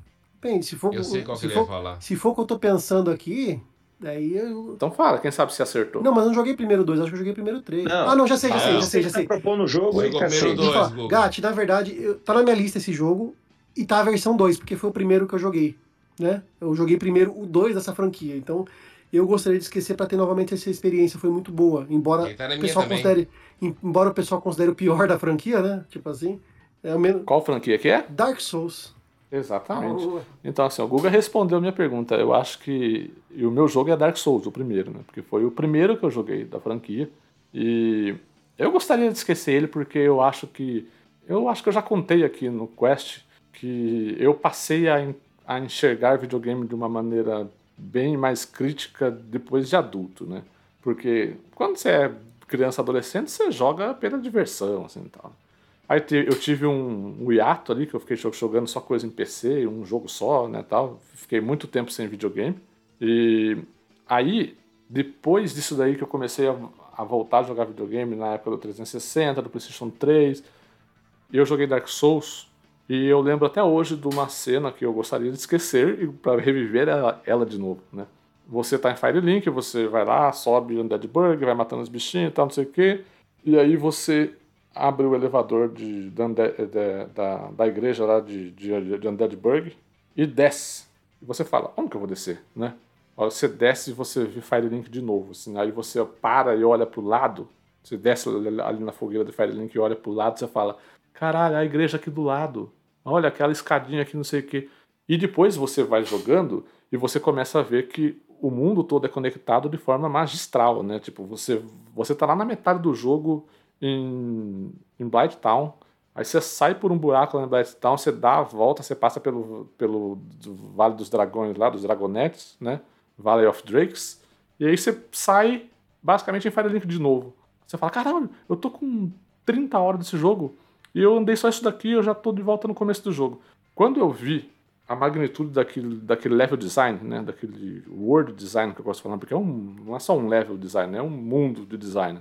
O jeito que a From Software conseguiu conectar aquele mundo e fazer ele ser coeso daquela forma, e foi justamente numa época que eu estava olhando os videogames de forma mais crítica, né, não só simplesmente sentando na cadeira, apertando o botão, como a gente, como o Victor comentou na, na questão do Life is Strange. Eu falei, caramba, esse jogo ele é gostoso de combate, né? Mas olha só que legal, olha só isso daqui, né? É um jogo que ele, ele foi construído mínima, cada centímetro foi pensado especificamente para estar naquele lugar. E, meu, isso daí me deixou assim, de boca aberta quando eu joguei Dark Souls. Não foi à toa que eu virei fã da From Software e comecei a jogar Dark Souls 2, Dark Souls 3, é, Bloodborne, é, Elden Ring agora, o Zerar, Sekiro. né, então, Zerar, assim? É, eu vou zerar ainda até esse ano, eu vou zerar. E o único que eu não joguei ainda foi Demon Souls, porque eu não tive acesso, né? Não, não, não tenho no PlayStation 3 e eu não tenho PlayStation 5 ainda. Então, mas tomara que eu tenha aí no PlayStation 5 no próximo ano e vou comprar. O primeiro jogo que eu vou jogar vai ser Demon Souls no Pelo que PlayStation você 5. fala, porque... é tipo o Nevoeiro. O final bem bosta, mas é um jogo bom. O que? O Demon Souls? Ah, entendi. É, bom, fazer o quê, né? Mas eu acho que por causa disso tudo, sabe? E porque Dark Souls foi aquele tipo de jogo que eu joguei, eu, eu me senti maravilhado dessa forma, né? Com essa, com essa construção de mundo. Um jogo desafiador, um jogo que, que me fez ficar três dias no Ornstein Smog pra passar. Mas fui lá, persistente, passei, terminei o jogo. E foi um jogo que me, me encantou tanto que eu saí, eu desliguei o jogo e eu fui na internet buscar teorias, buscar coisas. Ah, o que é isso daqui? O que foi aquilo ali? Como que. O que significa esse final? Não sei É o quê. parte dele, porque parte da proposta dele é não, é, é não contar a história, né, também. Então por isso que tem que ir pra Wiki, né? É, o modo de contar a história também é uma era uma coisa muito específica daquele, daquela época, né? Tipo, a gente nunca. Era muito raro ter um jogo daquele jeito, que te entrega a história tão obtusamente, assim, né? De forma subjetiva. Então ele foi um jogo que se. te- se, se, se- é, Como é que chama aquela a área é, Al- Alon Londor? Como é que chama? Anor, Anorlondo. Anor London, né? É, essa, é- essa é uma cena legal também, né? Porque você passa por tanto perrengue até chegar ali, né? E aí E é linda. Aí é uma área bu- é, toda bonitona, com outra pegada estética, né? É como se fosse uma recompensa mesmo ali, né? Por você ter conseguido tocar os dois sinos e, e chegado ali, né? Eu lembro que esse é um, esse é um momento marcante também, eu acho, pra quem joga a primeira vez, né? É, Você passa você passa ali, tanto vira, perrengue né, que a hora que você tá naquele topo, com aquele sol, com aquela luz, é, o design todo feito para estar tá num momento perfeito ali, né, do, do sol, naquele ângulo, naquele ponto. Esse também é um momentinho legal também, que, que é só a primeira vez, que depois é legal, mas a primeira vez ela é especial também. Posso fazer um complemento também? Claro. Eu acho que além dessa questão do level design, né, dessa proposta diferente, né, que a From Software trouxe, eu acho que o fator surpresa é algo especial. Eu não digo só na surpresa de você passar por uma névoa. Quem nunca jogou Dark Souls, tem alguma coisa, um problema com Souls alguma coisa, tem algumas portas que elas têm uma névoa e quando você atravessa ela, pode ser boss ou pode ser uma outra área. A maioria é boss, mas e aquele seu nervoso de, porra, se eu atravessar vai ser o quê? E algo mais, tipo, nossa, tem um boss. Ele é difícil ou ele é fraco? É aquele momento de, nossa, eu tô aqui, eu tô carregando 15, 20 mil de, de almas. Será que eu volto na fogueira, renasço todo mundo? Ou então, ou então, aquele primeiro momento que você passou, nossa, cheguei numa fogueira, vou sentar. Aí você levanta da fogueira e você vê que todo mundo voltou pra vida. Então são, eu acho que não é só nessa, eu acho que tem muito mais momentos. Ele também tava na minha lista também. E que eu, Eu, acho tava- eu achava até estranho que ninguém tinha citado ainda. é, Falei, não é então, possível. Mas é que eu iria citar a franquia Dark Souls. Porque assim, é uma coisa tão, tão, tão interessante. Que assim, existe muitos, muitos debates em todas as, todas as redes sociais. Facebook, Instagram, a, a- é, Twitter. Onde você for discutir, você fala, ah, qual que é mais difícil? Gente, o mais difícil é ser o primeiro. Ponto. Por quê? Porque é quando você vai conhecer a proposta. Que é quando você vai passar por uma névoa, você sabe o que esperar. Que é quando você vê que você tem que saber quando rolar, quando bater. Então, esse seu primeiro momento vai acontecer naquele seu primeiro jogo. Seja um, dois ou três. Então, não tem mais difícil. Tem o seu primeiro jogo. Por exemplo, o Gustavo adora o dois. A gente gosta do um. Mas Não, porque o mas dois eu- é. quem disse que eu não porque gosto o- do? Eu gosto igual, mas o um é especial. Então, o mas é o especial. porquê- exato, é um fator nostalgia. Por exemplo, qual que é o seu primeiro Mario? Vai ser o seu, vai ser o seu melhor. Por causa do fator Mas o Dark Souls pra nostalgia. mim não é o melhor. É. O 3 pra mim é o melhor. Então, Mas o 2 é especial. entendeu? Isso, eu tenho um carinho pelo dois. Exato, exato. Então, assim, esse carinho faz com que no seu coração, na sua cabeça, ele seja o melhor, entendeu? Já falei que Mas- é o melhor, porra. Mas acabou de falar que não é. O quê? O, o, o Guga acabou de falar que pra ele o melhor Dark Souls é o 3. Ele só tem um carinho muito grande pelo 2 por ser o primeiro Dark Souls dele. Sim, mas isso acontece muito também. O 2 ser. Porque tem muita gente que gosta do 2 e que defende o 2 por ser o melhor. Mas quando você olha o cara, ele começou pelo 2, entendeu? Então, isso ajuda nesse momento. Eu vou mudar. Não que será esse, mas ajuda muito, né? Porque é do fator nostalgia. Era igual eu com o Diablo 2. Eu tava jogando e ninguém, todo mundo cagando pra mim. Por que, que eu gostava do Diablo 2? Porque tem um fator nostálgico dele muito grande. Entendeu? Então isso. Então, essa sua primeira experiência, qualquer seus like, experiência Dark Souls, Demon Souls, Elden Ring, tem muita gente chegando agora em, em Elden Ring por conta das notas, né? Eles fizeram notinha aí. Abraço, Renan, que é o nosso Zenoginho de plantão. Tem o Bloodborne, que foi que chegou lá no PlayStation diretamente. Demon Souls foi lá atrás. Então, a primeira experiência, quando você entra nesse mundo Souls-like, e aí você conhece a proposta, isso é algo que. Cara, quem que não gosta de ver um vídeo de alguém tomando porrada do primeiro boss do Dark Souls? Porque sabe, ah, e- ele não conhece. Ele sabe que ali, ó, e- e- ele não sabe que lá no canto esquerdo tem um, tem um corredor pra ele fugir. Então o cara vai lá e fica batendo. O Tyrosimo é no, no, no, no Demon's Asylum lá, batendo várias vezes, tent- tentando matar ele não consegue. Até ele descobrir que tem uma porta no final. É esse tipo de coisa que seria legal esquecer pra, conhecer de novo. Isso, né? exato. E é incrível que tem gente que vê uma pessoa jogando Dark Souls, por exemplo, pela primeira vez em live, e a pessoa chega na live e começa a ficar dando dicas pra pessoa, faz isso, faz assim. Meu, você tá estragando, você que faz isso na live dos outros, se a pessoa tá jogando Dark Souls pela primeira vez, Não se a pessoa não fala, pediu a fala. dica, você tá, você tá estragando a experiência da pessoa com Dark Souls, porque a experiência intrínseca de Dark Souls é você, a É, pessoa essa descobrir sozinha Aí a o que ela do tem que fazer. Inclusive, E assim, as dicas e que, só a pra galera, que a galera deixa online ali faz parte da experiência você também arriscar ou não, porque os caras tem uns caras sacana. É. Os caras falam, cai aqui, ó, item, aí você cai e morre.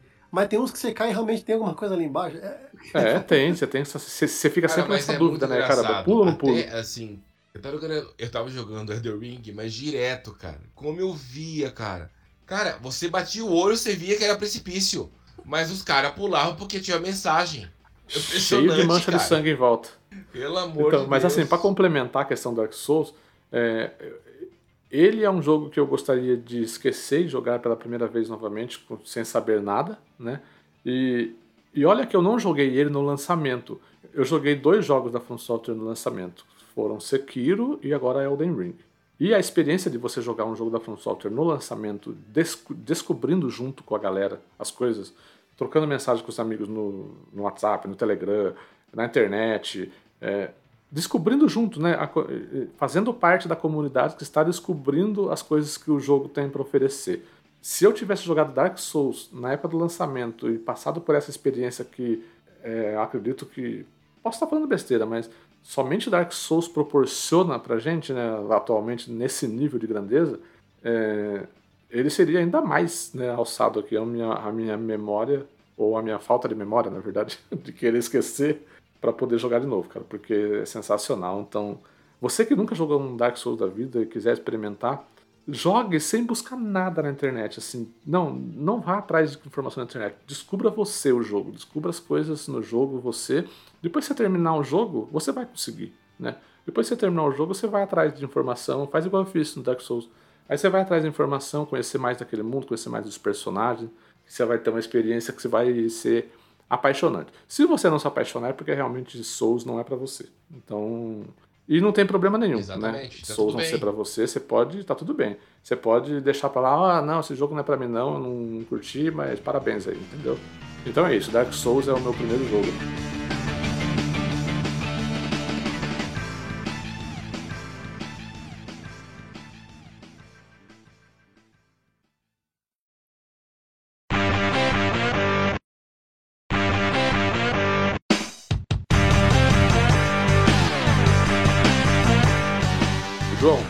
Resetamos agora o, o rodízio e você tá com a bola de novo. Ui, Ui. É isso, hein? Ué, tá Aí ele difícil. fala, o jogo. Aí ele fala, o jogo que eu gostaria de esquecer é FIFA. A gente encerra, né? Ele, ele aproveita o gancho da bola e fala, é, o jogo de bola. Nossa, Cretino. ainda bem que você falou da bola, que eu, eu ia falar do FIFA. Não, cretino demais. Pô, é, é, é, é muito, é muito jogo bom, cara. Tá louco. É difícil. E FIFA é ruim? Não, FIFA é horroroso. Demorou uns 3 segundos pra responder. FIFA, é, Não, ia FIFA, falar de Fortnite. FIFA Street, FIFA Street é bom. FIFA Street. É isso aí. Eu vou, vou, eu, eu vou, eu vou elencar aqui, porque tem mais uns, uns cinco na minha lista aqui, então eu vou fazer uma escolha aqui, depois no final, se não der tempo, a gente só, só cita o nome A gente mais- pode fazer umas menções honrosas. Ah, outros jogos que eu citei aqui são. Vai esses. reduzindo. O É. primeiro fala bastante, o segundo fala menos. Aí quando é o último é só menção honrosa. Pouco, Isso, né? isso aí. Mais ou menos isso. Aí o, o último do último a gente fala só metade do nome do jogo e tenta, as pessoas tentam adivinhar. Não teve, não teve graça. É, não, não teve. Eu tô num dilema aqui, mas acho que eu vou, vou, vou escolher aqui uma opção. As duas escolhas que eu tô aqui pensando é porque, assim, foi, foram momentos é, específicos da, da vida em que, que foram jogados, assim, e que e isso pesou também, né? Não é só pela qualidade do jogo em si, mas a experiência na ocasião é, foi especial por esse algo a mais, além do jogo, sabe? Então eu não sei se se encaixa no, Nesse caso, a gente quer esquecer o jogo para poder jogar de novo, porque não vai ser no mesmo momento da vida, entendeu? Então acho que. Mas acho que encaixa. Você pode falar assim, ó, eu quero esquecer, mas estar no mesmo momento de vida que eu. Isso aí. Aí, pô, já que você pode roubar assim, Montamos o cenário. Não, o importante é a experiência. você pode roubar, então tá bom. Eu vou, eu vou falar, eu vou falar de um, um jogo também, assim como eu falei Red Dead 2, eu também vou falar um segundo jogo da, Red Dead da, 1.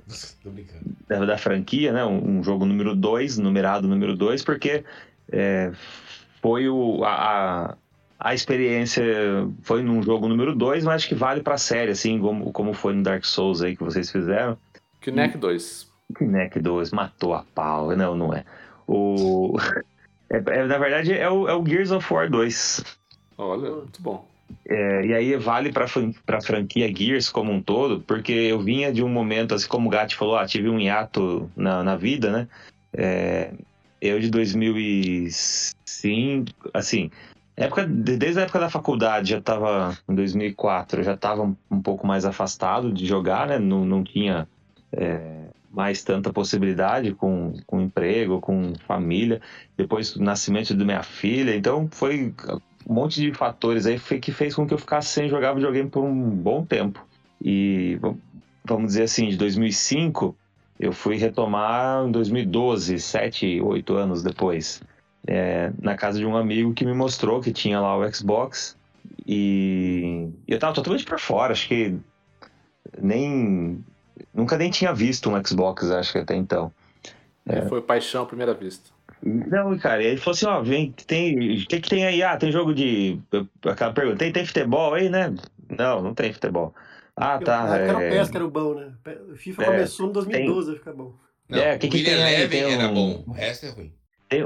tem uma corridinha aí, tem um tirinho, ah, tem esse jogo que é de tiro, ah, bota aí pra gente ver. Aí eu, eu lembro até hoje da sensação, tipo, caraca, então é isso aqui que virou jogo de tiro? Que da hora, hein, cara? E, e- e aquela mecânica, né, de cobertura, de troca da arma, de recarregar. A é, o primeira tipo de- serrada com, a, com a serra da arma. Motos, a motos, a primeira nossa, que é delícia, cara. inesquecível, cara. De- aí o cara falou, ó, segura esse botão aqui que você liga a motosserra. Eu falei, o quê? Motosserra? É? Vai lá, corre pra cima do inimigo. Primeira sarrada? No- Serrada. Serrada. Ah, tá. Esse na cobertura começou com o Gears, não foi? Não, não é que começou. Ele é um, um que fez com mais competência e popularidade, vamos dizer assim, né? Então ele leva, isso que eu não sei. ele leva, ele leva créditos aí por, por, por essa mecânica, né? Mas, mas é um estilo que, na- é que é contemporâneo daquela época, mas ele é o que se destacou nesse tipo de mecânica, né? Tanto que é normal você ouvir falar, ah, jogo é tipo Gears, né? Tipo, Gears resume te- terceira pessoa, câmera no ombro e, e barricada pra você se esconder e atirar, né? A grosso modo falando. Na minha listinha tava o, Ge- o Gears 3, que foi o primeiro Gears que eu joguei. Eu comprei o Primeiro? Xbox 360 em 2011, finalzinho, novembro de 2000, salvo engano, Foi no, no outubro ou novembro de 2011. E o jogo foi lançado, tinha sido lançado em setembro, ali, muito próximo ali. E eu comprei já o console com o Gears 3. E, e, foi essa experiência que você teve com o 2, eu tive com o 3, que para mim tá, assim, não, não só porque foi o primeiro que eu joguei, mas eu acho que ele é um dos mais bem feitos. É, ele é o ah, melhor. Ele é, é. Ele, pra mim, ele é o melhor. É o único que dá para jogar até quatro jogadores, os outros é, dois ou três, né? É, o Gears 2, por exemplo, joga dois, e o primeiro também. E o Gears, o Gears uh, 5 dá pra jogar três pessoas, mas ele é o, é o máximo de de diversão no cooperativo e a sensação que eu lembro de serrar a galera com a, com a motosserra da arma ali. Falei, é, que negócio intenso, velho. Que negócio intenso. E aí, é, eu, aí naquele momento me acendeu a, a. como é que fala? A fagulha, né? Que fala. Naquele momento eu falei, caraca, eu gosto demais de videogame, faz tanto tempo que eu não pegava num controle, cara. E aí ali eu falei, eu quero mais disso, eu vou, vou dar um jeito e vou ter um para mim também né? Tava todo fudido, quebrado. E eu falei, não, mas vou, vou vir aqui na sua casa mais vezes para jogar isso aí e vou comprar um para mim.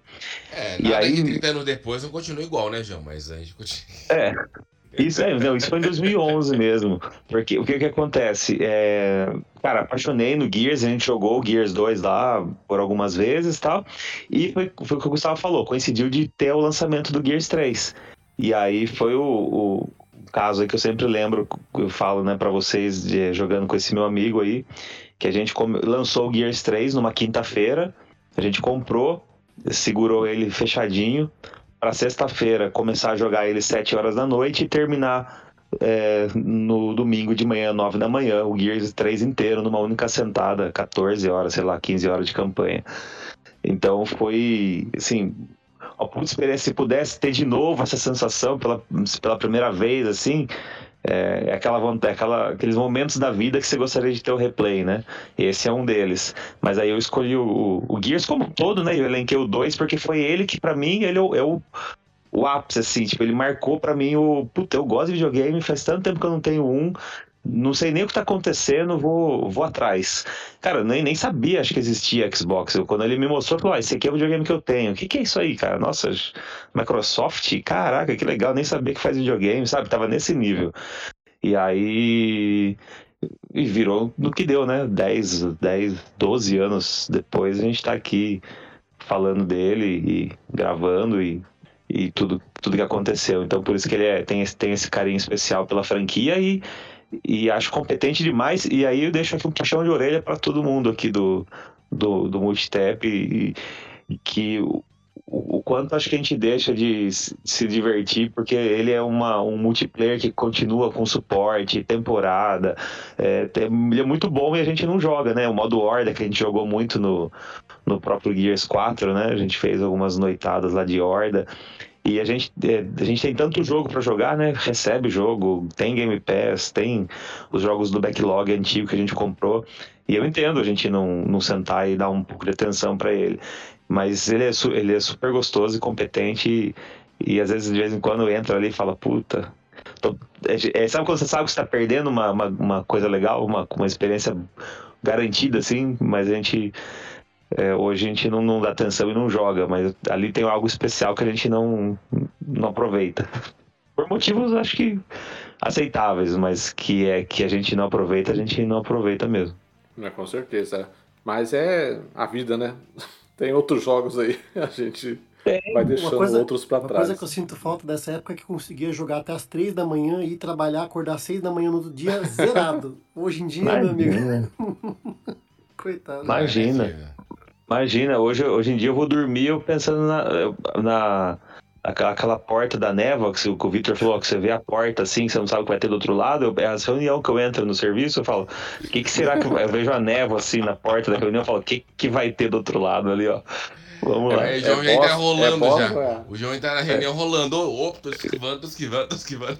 É boss ou é bonfire? É, já vai num Estus Flasks aí vai, e entra no Teams. eu não tinha. Vai, Vitor, prepara o seu segundo aí. Posso falar? Nos surpreenda. Cara, esse jogo aqui, na verdade, pra, pra fazer a, completar a minha re, redenção, como diz o eu acho que depois desse jogo, que eu acho que eu consegui dar o devido valor ao jogo indie, Não dá. Eu não consigo jogar ele de novo sem lembrar final desse jogo. Tô falando de Brothers. Olha, The of. Two Sons. Two Sons. É o conto dos dois irmãos. Cara, esse jogo não dá pra você jogar duas vezes, porque é uma proposta tão diferente que depois você fica com raiva dessa proposta. É mais ou menos isso. Porque ali você. Porque ali você vai. Porque você controla dois irmãos. Um com o lado esquerdo e outro com o lado direito. E você se apega tanto nisso, cara. E fica tão lógico legal. direito isso, na lógica chega- esquerda, né? Explica aí É, do é lado isso, direito é do lado isso, esquerdo. é. Pensa assim, tem o seu Ah, controle. você controla o Lula do lado e controla o Bolsonaro. É, então. Eu posso controlar dois irmãos, um do lado direito um do lado esquerdo. Pro cara que nunca jogou, não quer dizer nada. É, Caraca, é, como deixa assim? eu falar, deixa eu falar direito. Controla o petista e o outro. Deixa Controla um vai. comunista e um capitalista. É, então. Tanto o controle do PlayStation como do Xbox, e você tem dois analógicos, um do lado esquerdo e um do lado direito, e você tem aqueles gatilhos, que é o L1, L2, ou o LBRT, e o R1, R2, ou RBRT. Para um dos irmãos, você vai controlar com o lado esquerdo do controle. Para, outro, para o outro irmão, você vai controlar com o lado direito. Então, Ah, entendi agora. Entendeu agora? Ah. Ficou mais claro agora? Então, e essa. Tem, tem um motivo de ter essa proposta, tem motivo de você não jogar ele em coop. É, ele, ele é para ser jogado em single player, por mais confuso que pareça. Mas ele é um jogo que, na minha concepção, zerou uma vez, você precisa pagar a memória para zerar de novo, porque não consegue. E aquela trilha sonora, inclusive eu trouxe a trilha sonora dela naquele nosso temático, temático de, de trilhas inesquecíveis, né? Tem que fazer músicas, mais um, né? Tem que fazer mais um. Vou fazer mais um Tem. aí. Já tá dando, já tá dando mais de seis meses, tem, tem que do- fazer mais um eu aqui. acho. Tem mais um tema já. tem, ó, tem, tem, tem uma pra julho e pra agosto. Pronto. Tem que pensar em Uhum. setembro. É, então, assim, a trilha sonora do jogo. Trilha é maravilhosa. A jogabilidade é excepcional. A história é a cereja do bolo. Não, juro pra você. É um jogo que. O meu filho perguntou pra mim esses dias qual era o meu jogo da vida. Juro por Deus que eu cheguei a lembrar desse jogo. Eu não decidi ainda qual, qual vai ser a minha resposta pra ele. Mas esse jogo tá na lista. Tava na minha lista também. É, não, na minha, na minha não, não citei ele, mas é, eu concordo com o Vitor. Eu acho que eu acho que em questão de história ele é até simples. Assim, é uma história simples, né? Tipo de Ela dois irmãos que estão simples, tentando. É, é uma história simples de dois irmãos que estão tentando é, salvar o pai, né? Que tá, que, que tá com, com um problema. E, mas eu acho Doente. que é, o grande twist dele é que está doente. O grande twist dele é aquele final, né? Como que ele, como que ele passa pra você o final do, daquele acontecimento que acontece na história, como que ele transporta pra mecânica do jogo. O Joseph Ferris Isso- ele, é- ele é é especialista nisso. Ele pega ah, coisas, ah, argumentos simples, histórias simples, eh, batidas às vezes até, e sabe mesmo assim transformar em algo especial. Essa, esse é o detalhe dele, nos jogos dele. Exatamente, é. É porque, é, exatamente, Brothers é essa história que a gente acabou de falar. É, a Way Out é uma história de basicamente de um qualquer filme de ação que a gente pode ter por aí em Hollywood.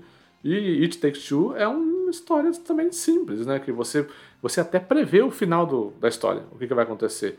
Mas a forma é, como. É, mas a mecânica, né? E propõe É, a forma como ele coloca a história ali pra você, como, como você executa ela mecanicamente é impressionante. O Brothers, ele, ele no começo é, é um pouco complicado, porque o meu carinha ficava andando na, na- nas paredes invisíveis, lá na cerca, eu tentando, eu tentando controlar. E, puta, no começo é, é complicado, assim, eles... é, você, você tá querendo levar o personagem pra um lado da tela, ele tá lá andando com a cara na, na cerca, assim, andando parado. É, mas depois que engrena, fica, fica, fica natural, né? Controlar os dois ao mesmo tempo. Mas o comecinho, ele... Então, é isso que eu ia comentar É agora. o Tico você e o Teco brigando ali Exato. duramente pra pra controlar. Ele acerta tanto nessa questão da jogabilidade que ele te exige de uma forma tão complexa no final do jogo, ali que você tem que comandar cada um, fazer umas piruetas, tudo doido lá. E se. É que se você começasse com essas piruetas, você dropava o jogo. Que você não iria conseguir. Então, É, a forma progressivo, com que né? ele te ensina isso, a progressão da sua. seu conhecimento dessa, dessa mecânica é tão boa que ele te ensina de uma forma tão boa que chega no final ele pode exigir que você faça qualquer coisa com os personagens você consegue. É, mas o começo dá um erro do Windows do cérebro mesmo. É, né? você, dá, dá. Você, Porque a gente tá propenso ao quê? Você mexe o personagem com o analógico esquerdo e o analógico direito movimenta a câmera. É, basicamente, 99% dos jogos são isso. Aí você vai lá, você tem dois personagens, você mexe o analógico esquerdo, um personagem anda. Aí você fala assim, vou movimentar agora a câmera. Aí você mexe assim, aí o outro personagem começa a andar. Aí você fala, ih, caralho. Aí, você, aí quando você tá andando com um pra um lado, o outro tem que estar pro mesmo lado e tá pro lado oposto. Então é um negócio completamente maluco. Aquela primeira Mas missão de você levar seu pai até o médico, ali deveria ser gravado pra todo mundo. Pra todo mundo rir. que é, é assim que foi tipo eu jogando Snowrunner, entendendo como dirige o caminhão. Mais ou menos isso. Ah, legal, mas Brothers. muito Escolheu bom. bem, escolheu bem. Escolheu bem. É Guga agora, né, Guga? Sou Joe. Na garantia sou Joe. Meu, meu segundo jogo aqui da, da, da listinha, em questão de, de, de posicionamento de importância que eu coloquei aqui, é The Witcher 3. Pra mim Esse, também. esse grandíssimo jogo lançado pela CD Projekt Red em 2015, né? Salvo engano. 2015 o jogo. Cara, ele foi, ele foi especial por conta da, da magnitude do jogo e ele não é um, um simples jogo que encheu de conteúdo, jogou um monte de coisa, missão paralela pra fazer.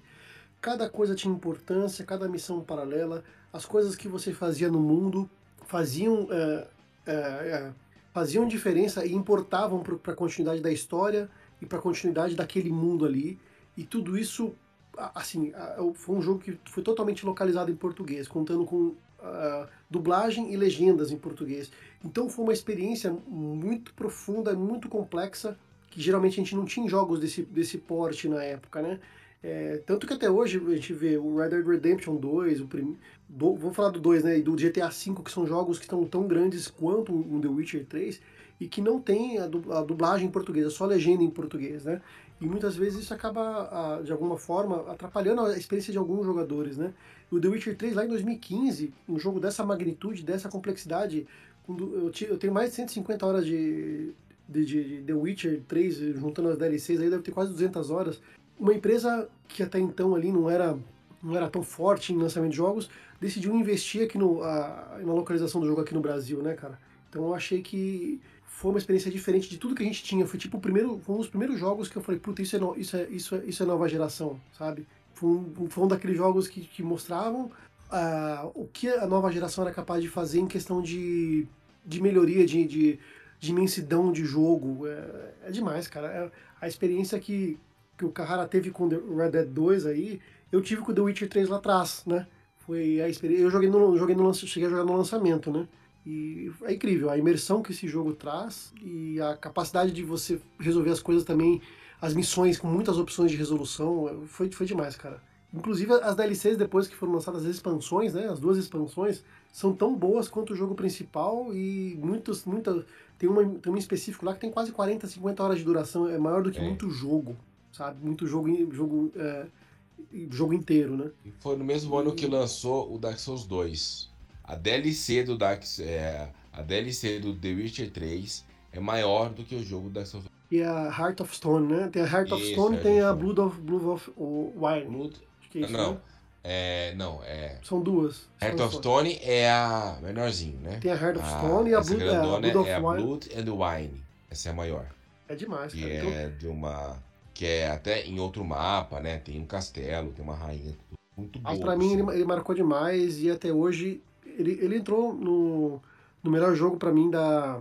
Eu não se foi da dec, foi da, da geração, da geração da geração. Não, Acho que ele foi o nosso jogo da, da década, foi o né? jogo da década. Eu acho Porque é, a gente fez sim, um foi, quest foi. especial Foi, dele em seguida. Foi, É, Foi. e fizemos um temático dele, né? E pra mim, ele é um marco pra geração. Que pra quem pergunta pra mim, eu sempre falo isso. Acho que da geração Xbox One ou PlayStation 4, pra mim, o jogo da geração, o melhor jogo da geração é esse jogo. Por mais que temos um hater aqui no, aqui no Multitap, que é o Renan, ele xinga esse jogo mais do que ele xinga o próprio, o próprio trabalho. É, ele fala a jogabilidade, coisa que eu acabei me acostumando, não me atrapalhou muito. Eu até, até ficava puto quando eu caía de coisas assim, de lugares baixos e tinha um dano muito excessivo. Mas a, a jogabilidade do combate eu não tive dificuldade, muita dificuldade para isso. Consegui entender a proposta, tudo, né? Mas eu entendo ele até por conta de algumas. de alguns acontecimentos. É difícil você jogar ele sabendo o que vai acontecer, entendeu? Até por. Assim, É legal. É legal quando você toma aqueles. Nossa, sério que você tá aqui? Nossa, sério, vai acontecer isso mesmo? Então é muito legal isso, entendeu? Então, isso Primeiro impacto sentido. é a missão do Barão. Quando conclui Nossa a missão do senhora, Barão, ele fala, puta que pariu, velho, o que que é isso? Cara, E e não daí- é só ele, né? Tem ele, tem a mulher dele, tem a filha Sim. dele, e aquilo vira um laço. Aí, aí aquela bendita decisão, né? Da árvore mágica lá. Cara, pelo amor de Deus, cara. Não, não dá, é umas coisas que. Haja coração, como diria Galvão Bueno. Eu acho que no que ele mais acerta é uma coisa contrária do que eu disse no último quest de jogos que a gente fez, que eu falei do Chrono, Chrono Cross lá, o The Radical Dreamers Edition, né? E o Chrono Cross, ele coloca muitos personagens dentro da sua party, muito NPC e você acaba não se importando muito com eles, né? Diferente do, do Chrono Trigger, que é muito mais enxuto nisso daí, e você consegue ter mais é, aproximação e afeição com os personagens. Eu acho que o The Witcher 3, ele é tão grande, tão bom desse jeito, porque ele é gigante, ele tem muitos personagens, mas as histórias de cada personagem são tão boas e são tão únicas que você consegue manter a afeição para cada NPC.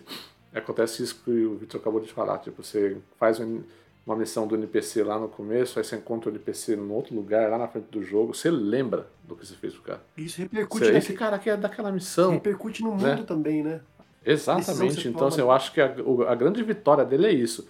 Ele conseguiu, ele conseguiu fa- fazer assim. Não, vamos jogar conteúdo, vamos colocar um monte de personagem e tal, o que é algo, uma armadilha muito grande, porque você corre o risco de ter um monte de gente lá à toa no mundo, né? Mas não tem. O mundo é realmente, cada história é muito única, é muito interessante. Você se importa com aquilo que, tá- que vai acontecer com o personagem, dependendo da sua ação, da sua atitude ali né, durante o desenrolar da missão daquele personagem lá. E, e você causa essa proximidade, né? Você tem essa proximidade. né? Isso eu acho muito incrível. É uma, é uma das coisas que, pra mim, em The Witcher é um grande trunfo dele, assim. É o, é o super trunfo do The Witcher, sabe? E Pá. tinha uma missão, até o Victor deve lembrar, tinha uma missão que tava bugada, chamou mais procurado de Scared, eu acho, o da missão.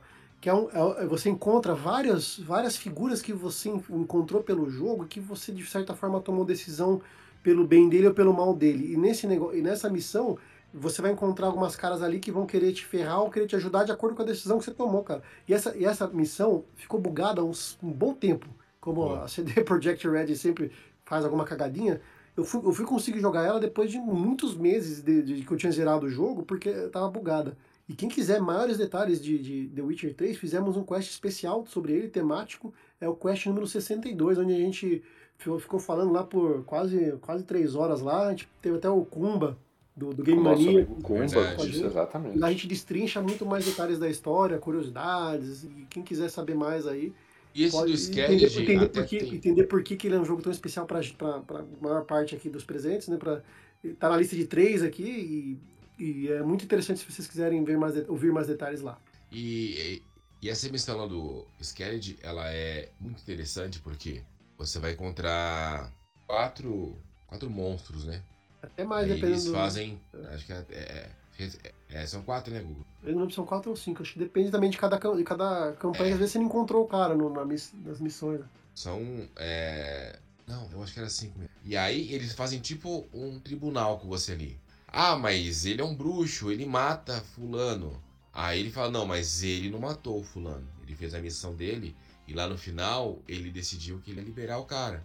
Ah, mas e a, tal da raça? Não, mas a raça também. Teve uma missão que ele liberou e ela veio falar comigo depois. Então, tudo que você faz, todo mundo que você salva ou ou que você decide não matar no final, acaba sendo recompensado no final. E, e não é só aqueles caras ali. É de todo o jogo, entendeu? Todo o jogo. Então, é muito legal essa questão. Eu, eu acho que esse jogo, ele foi um marco. é, eu, ah, antes da- de nós começarmos a gravar, a gente estava comentando o marco que foi Resident Evil 4, quando lançou lá no GameCube, né? E eu acho que esse jogo, ele foi um marco para a indústria de jogos, o que, que é um jogo de mundo aberto, o que, que são side quests, o que, que é um jogo dublado, o que, que é criação de personagem, o que que. Então, foi um marco para assim, para nós mesmos termos uma régua. Ah, isso aqui tá legal. Ah, mas Witcher foi melhor nesse ponto. Eu acho que. Eu acho que vocês concordam com isso, não concordam? Sim. Sim, tanto que nem a própria CD Projekt Red conseguiu reproduzir. De novo no Cyberpunk, né? Apesar dele ser um jogo excelente, cara. Mas para quem jogou The Witcher 3, você fala, nossa, mas falta um pouco ainda. E jogos mais recentes como é, Assassin's Creed Origins, Assassin's Creed Odyssey, Assassin's Creed Valhalla, embora sejam ótimos jogos, não conseguem trazer essa mesma sensação. Não tem a mesma densidade. Eu acho que o Valhalla chega, é o que chega mais perto, mas não fica igual. O Odyssey sim. e o Origins, é, sempre mim, eles são tentativas sim, hum, são bons muito, sim. Não, mas eu vejo opinião. o Valhalla mais próximo. O, o, o, o The Witcher 3 está no andar 100. O do Valhalla tá no andar, andar 10. Olha o tamanho. Ah, nem tanto. Sim, sim. Na minha opinião. É na sua, lógico. Isso que eu joguei o Valhalla, joguei todas as DLCs que saiu do Valhalla.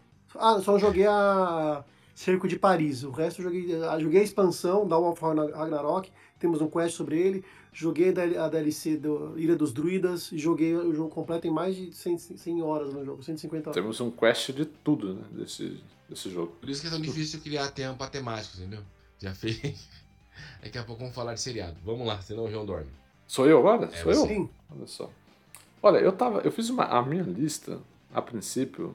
É, tem bastante jogos aqui, né? Porque tem muito jogo importante que a gente sempre consegue resgatar e falar, puta, esse jogo seria um jogo que eu com certeza gostaria de esquecer para jogar de novo. É, mas eu tava, te, eu tava. Eu comecei a gravar tentando. pensando em fugir do óbvio. Assim, né, eu vou meio fugir do óbvio, né? Não vou falar coisas que todo mundo já espera que eu vou falar. Mas eu pensei ao mesmo tempo que eu estaria sendo incoerente se eu não trouxesse aqui esse jogo que eu sou o maior defensor aqui dentro do Multitap, Ih, talvez. Já... Ah, já no, é, já. no mundo podcastal dos videogames. Não, brincadeira, tem muita gente que gosta também. em dormir. O gato e o pessoal estou... do Nautilus, é os dois que. Eu estou falando de Outer Wilds. Nossa, Sim, eu tenho que trazer Outer Wilds para cá, porque ele é um jogo que, que ele é a essência, ele é um jogo que ele é a essência disso daí, de você esquecer sobre o que ele é e jogar novamente como se fosse a primeira vez.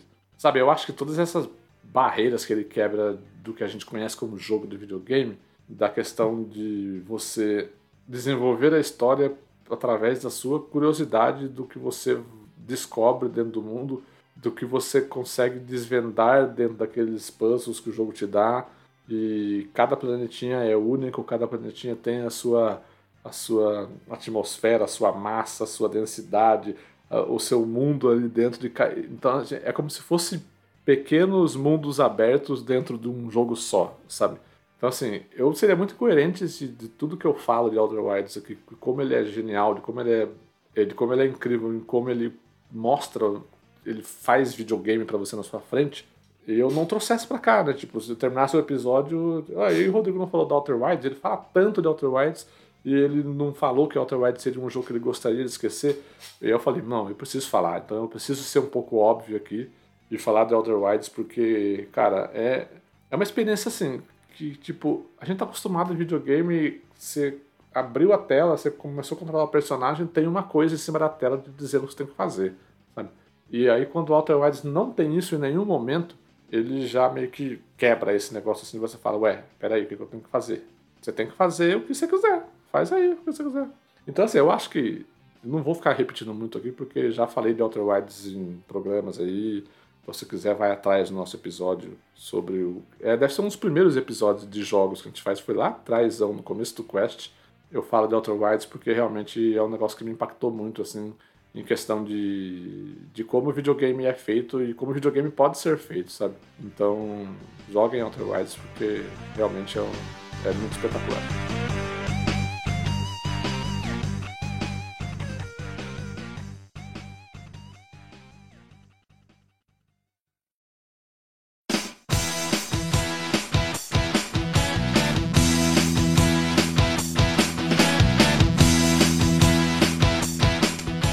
Pessoal, teve uma coisa que o João falou no começo do programa, que a gente acabou é, desenvolvendo o programa aqui e não, não fomos atrás disso.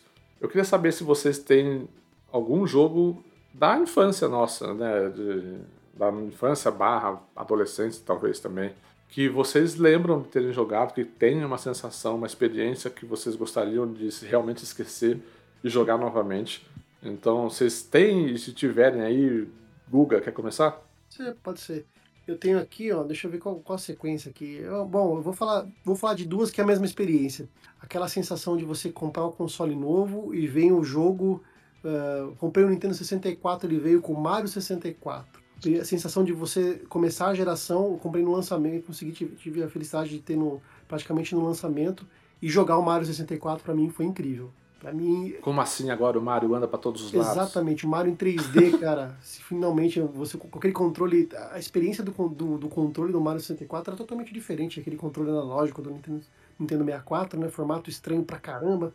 Um botão de gatilho atrás, de Z, era tudo muito, muito diferente, né, cara? E foi a mesma experiência que eu tive depois, anos depois também, no lançamento do Dreamcast, ao jogar o Sonic Adventure que veio junto com o console. Aquela experiência de de nova geração, de, de, de sabe, são jogos é, que representam ali os mascotes do, do, dos consoles ali da, da Sega e da Nintendo. Eu me lembro muito bem dessa experiência moleque, molequinho ali. No caso do Nintendo 64 eu tinha 11 anos de idade ali, jogando Mario 64. No caso do Sonic eu tinha 14 anos ali. Foi demais, cara. Eu sinto essa, essa sensação de você ligar o console novo ali, colocar e experimentar esse jogo, esse jogo que, vem que veio junto, cara. Demais. Legal. O João. É, era o João que era para começar, né? Eu pensei que você quis, eu pensei que você quis inverter uma é. situação. É, não, eu tava pensando em seguir a ordem que a gente já tava fazendo, mas agora que eu lembrei que foi o João que começou, mas por favor, João. É horário, é horário. Não, eu. Eu, nessa linha do Gustavo aí, sinta-se um privilegiado, viu, Gustavo? Porque por aqui o que, o que dava era para ir numa. Num, num fliperama que tinha já. O fliperama tava um pouco em decadência, aí tinha alguns consoles que ficavam no gabinete de fliperama e tinha uma, você colocava a ficha e te iniciava o contador, lembra? Cinco minutos, uhum, sei lá, uma plaquinha digital, né? E tinha lá o Mario 64, então às vezes saía do inglês, passava nesse, nesse lugar só para ficar vendo a cara do Mario em 3D, de vez, de vez em quando alguém ficava lá esticando o nariz dele, puxando o queixo. Isso aí era uma... Então se você já tinha o console no lançamento para jogar, você tava... Sinta-se privilegiado. E tudo isso patrocinado pela loja 100 da época, porque a, tanto a Nintendo quanto a Sega tinham representação em, em, em território nacional, e era, era a Play, Playtronic barra Gradiente da Nintendo, e da Sega era Tectoy, então permitia que parcelasse lá em um carnezinho em 100 é, mil parcelas na casa da loja 100, né? Na casa da loja 100. o, o Guga só tá confirmando que ele era realmente o vilãozinho riquinho do colégio lá, igual a foto que ele. Ao qual a foto apresentada no, nos bastidores Exatamente. aí. Exatamente. O, eu, vou, eu vou trazer assim um, um jogo, acho que se até, até hoje, se somado a quantidade de horas jogadas, deve estar na minha liderança, imagino. Não, não, não temos essa possibilidade de, de medir a quantidade, né? Que ficou no passado e, e não tinha essa opção aí de medir quantidade de horas. E nem dava também, porque jogava em todo canto esse jogo. E essa é uma experiência que eu gostaria de esquecer, mas se tivesse que viver ela do mesmo jeitinho que foi. Na época de locadora, né? Ó, claramente você entrava na locadora, só tinha tela verde, né? Só tinha televisão ligada em estádio de futebol. O pessoal torando de jogar o, o International Superstar Soccer lá no Super Nintendo. Relax. E a rotina. E é. Não. International Superstar Soccer. Eu sei, eu sei, é só para não perder a pegada. E aí. não, então, mas justamente a. Cara, eu lembro assim com riquezas de detalhes desse dia em que eu cheguei na locadora para mais um dia no normal, mais um dia comum de, de comprar uma hora para jogar e ficar quatro vendo os outros jogarem. E aí eu não, não conseguia absorver o que estava acontecendo na minha frente, que era o International Superstar Soccer Deluxe. Tinha uma única televisão que tinha surgido lá o, o Deluxe de alguma forma, era o lançamento. Tinha uma cópia na locadora. E aí era gritante a diferença, né? Porque a gente conhecia o, o jogo tradicional, né, o International Superstar Soccer no detalhe. Jogava demais, demais, demais. E, cara, eu não conseguia entender o que estava acontecendo com o Deluxe, porque era aquele jogo que a gente conhecia numa versão é, mais rápida, mais colorida, é, com mais animação. Versão 60 frames HD. Nossa, cara, assim, eu lembro até hoje, era um Brasil e Alemanha, no, no, naquele campo verde com verde clara, verde escura, verde clara, verde escura, estourado assim a imagem. E, e, e, essa, essa sensação, assim, ela é, ela é, muito marcante, assim. E se pudesse esquecer para passar por ela de novo, seria legal. E depois esse, acho que é o jogo que depois que, que eu mais joguei na vida, não é possível que tenha outro, né? E... Você fez uma live dele, não fez uma live dele, parece? Fiz, tentei, né? Acho que tentei, deve ter dado errado também. Mas eu, nossa, eu gosto demais. Eu jogava no nível. Eu, esse, esse foi um, um, jogo aqui, um comentário. Pessoal é, chega num nível que começa a descobrir é, exploits, né? Que falam. Quando você passa a dominar tanto o jogo que você. É, enfim, você consegue coisas que os programadores não preveram, né? E eu, eu me orgulho de ter, naquela idade, jovem mancebo, jogador, de ter descoberto dois exploits que depois, em épocas de YouTube, eu fui saber que eram, é, não digo populares, mas que mais pessoas ensinavam a fazer no YouTube, mas eu, eu, tive a sacada de fazer jogando, de tanto, de tanto, tanto que jogava. Primeiro que eu jogava com goleiro no manual, já era raro de ter alguém que jogava com goleiro no manual. E o que porque acontece? Os, eu já, meus amigos sempre faziam aquele golzinho manjado, né? Quem na diagonal, corta o goleiro, bate pro gol. Todo mundo fazia esse gol, né? Era o, o clássico do. Então eu tentava jogar no manual para evitar isso aí, porque daí eu previa que o cara ia fazer esse movimento, então eu trocava a rota do goleiro, entendeu? Era uma forma de, de tentar dificultar pro, pro jogador. E aí eu descobri meu primeiro exploit com o goleiro manual, que é conseguir pegar o pênalti no replay. Porque uhum. você sabe para que você sabe para que canto o seu oponente chutou, a hora que vem o replay, todo jogo, sempre tem o replay do gol, né? A hora que o cara vai, vai aparecer o replay, você aperta o LR junto, isso ativa o goleiro manual, e aí o jogo permite que você pule para outro canto do que você pulou no pênalti original. Então peguei vários pênaltis no replay. esse foi esse... Olha só, o sonho de qualquer goleiro do futebol, poder pegar pênalti no replay. Esse foi o primeiro exploit. Você, você fazendo Não, e sabe, sabe quantos anos eu tinha quando eu descobri, é, quando eu descobri isso daí? O quê? Do 38. 38. E eu 37. Hoje. agora. É. Então, eu descobri agora, não cara, sabia eu, desse eu, exploit aí. Não, pode, pode procurar no YouTube, ou se quiser, uma hora a gente abre o emulador junto, eu faço junto pra você ver. Dá pra pegar pênalti no replay. E uma outra, uma outra, um outro bug aí, um outro exploit que eu fui descobrir de tanto jogar foi também com goleiro manual. É, a hora que você tem um lateral, você ativa o goleiro é, manual, a câmera não está no seu goleiro, mas você vem andando com ele, você olha no mapinha do jogo e vem trazendo o seu goleiro pro, pro campo. Tem um único, tem um pontinho certinho que você fica na linha lateral, e aí você cobra o, o, o lateral com o, o tiro curto, que é o B.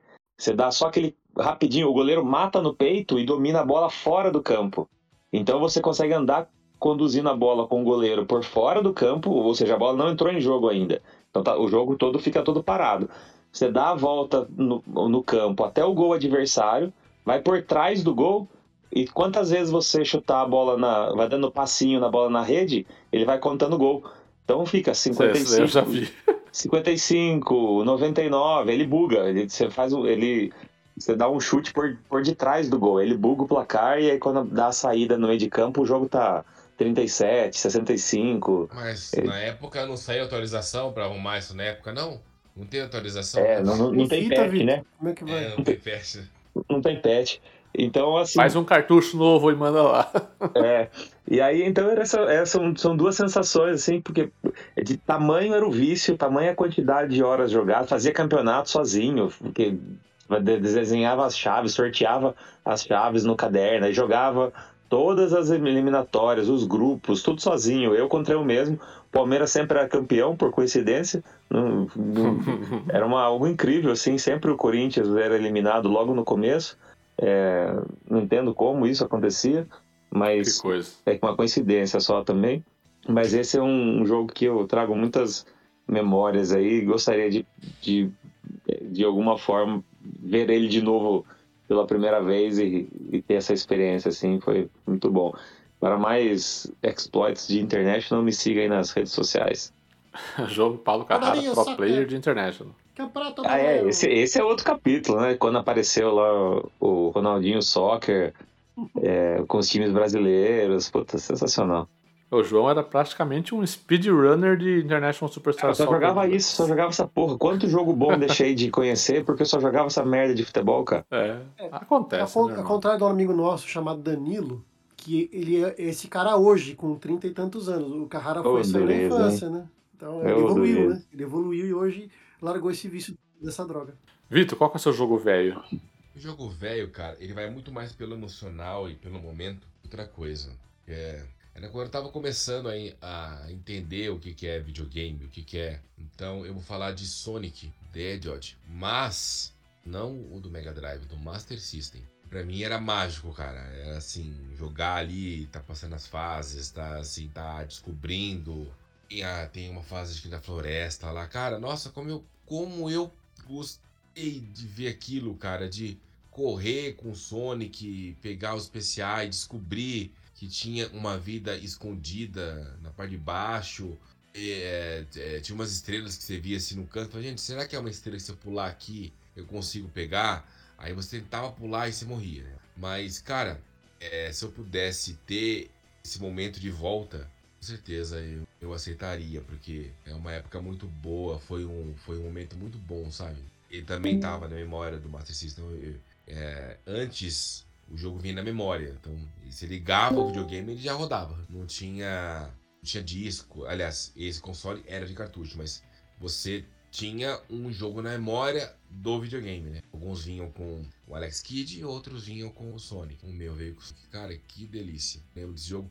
Durante muito tempo eu joguei ele demais por emulação, justamente para tentar ter esse, esse momento de novo. É muito bom. Sonic realmente era um negócio impressionante pra época, assim. A gente até duvidava de como rodava um jogo naquela velocidade, naqueles consoles. E o do Master ainda, hein? Que era menos do, Do que o Master. Mega. Exatamente. Como é que era a musiquinha no a, a Green Hill Zone lá no Master? Era parecida com a do Mega ou era meio prejudicada? Não, ela assim, é outro jogo, João. Se você nunca jogou, pega pra jogar. É outro jogo, não tem nada a ver.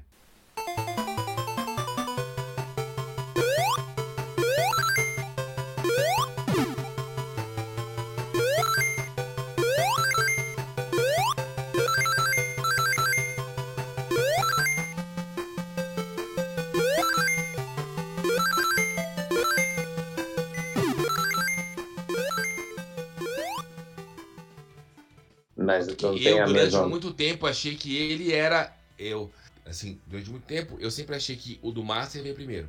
Mas não, veio o Mega depois eles exportaram pro Master System. Mas, é assim, é quase que outro jogo.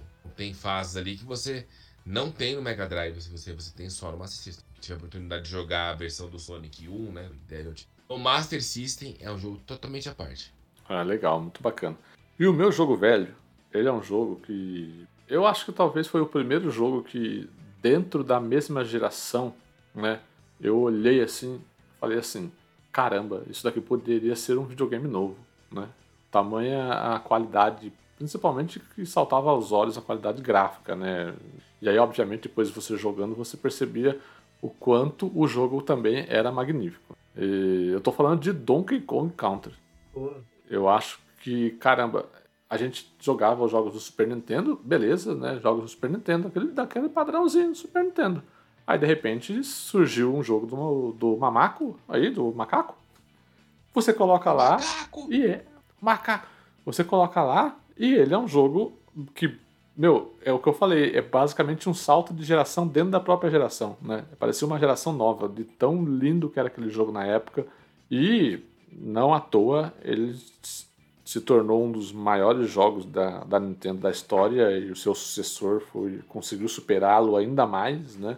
Mas eu acho que o primeiro Donkey Kong Country eu acho que causou um negócio em mim assim muito muito grande, né? Tipo, meu, é, você você fecha os olhos, você lembra você colocando no cartucho a telinha da, da Rare, aquele símbolozinho da Rare se formando em verde assim. A primeira música.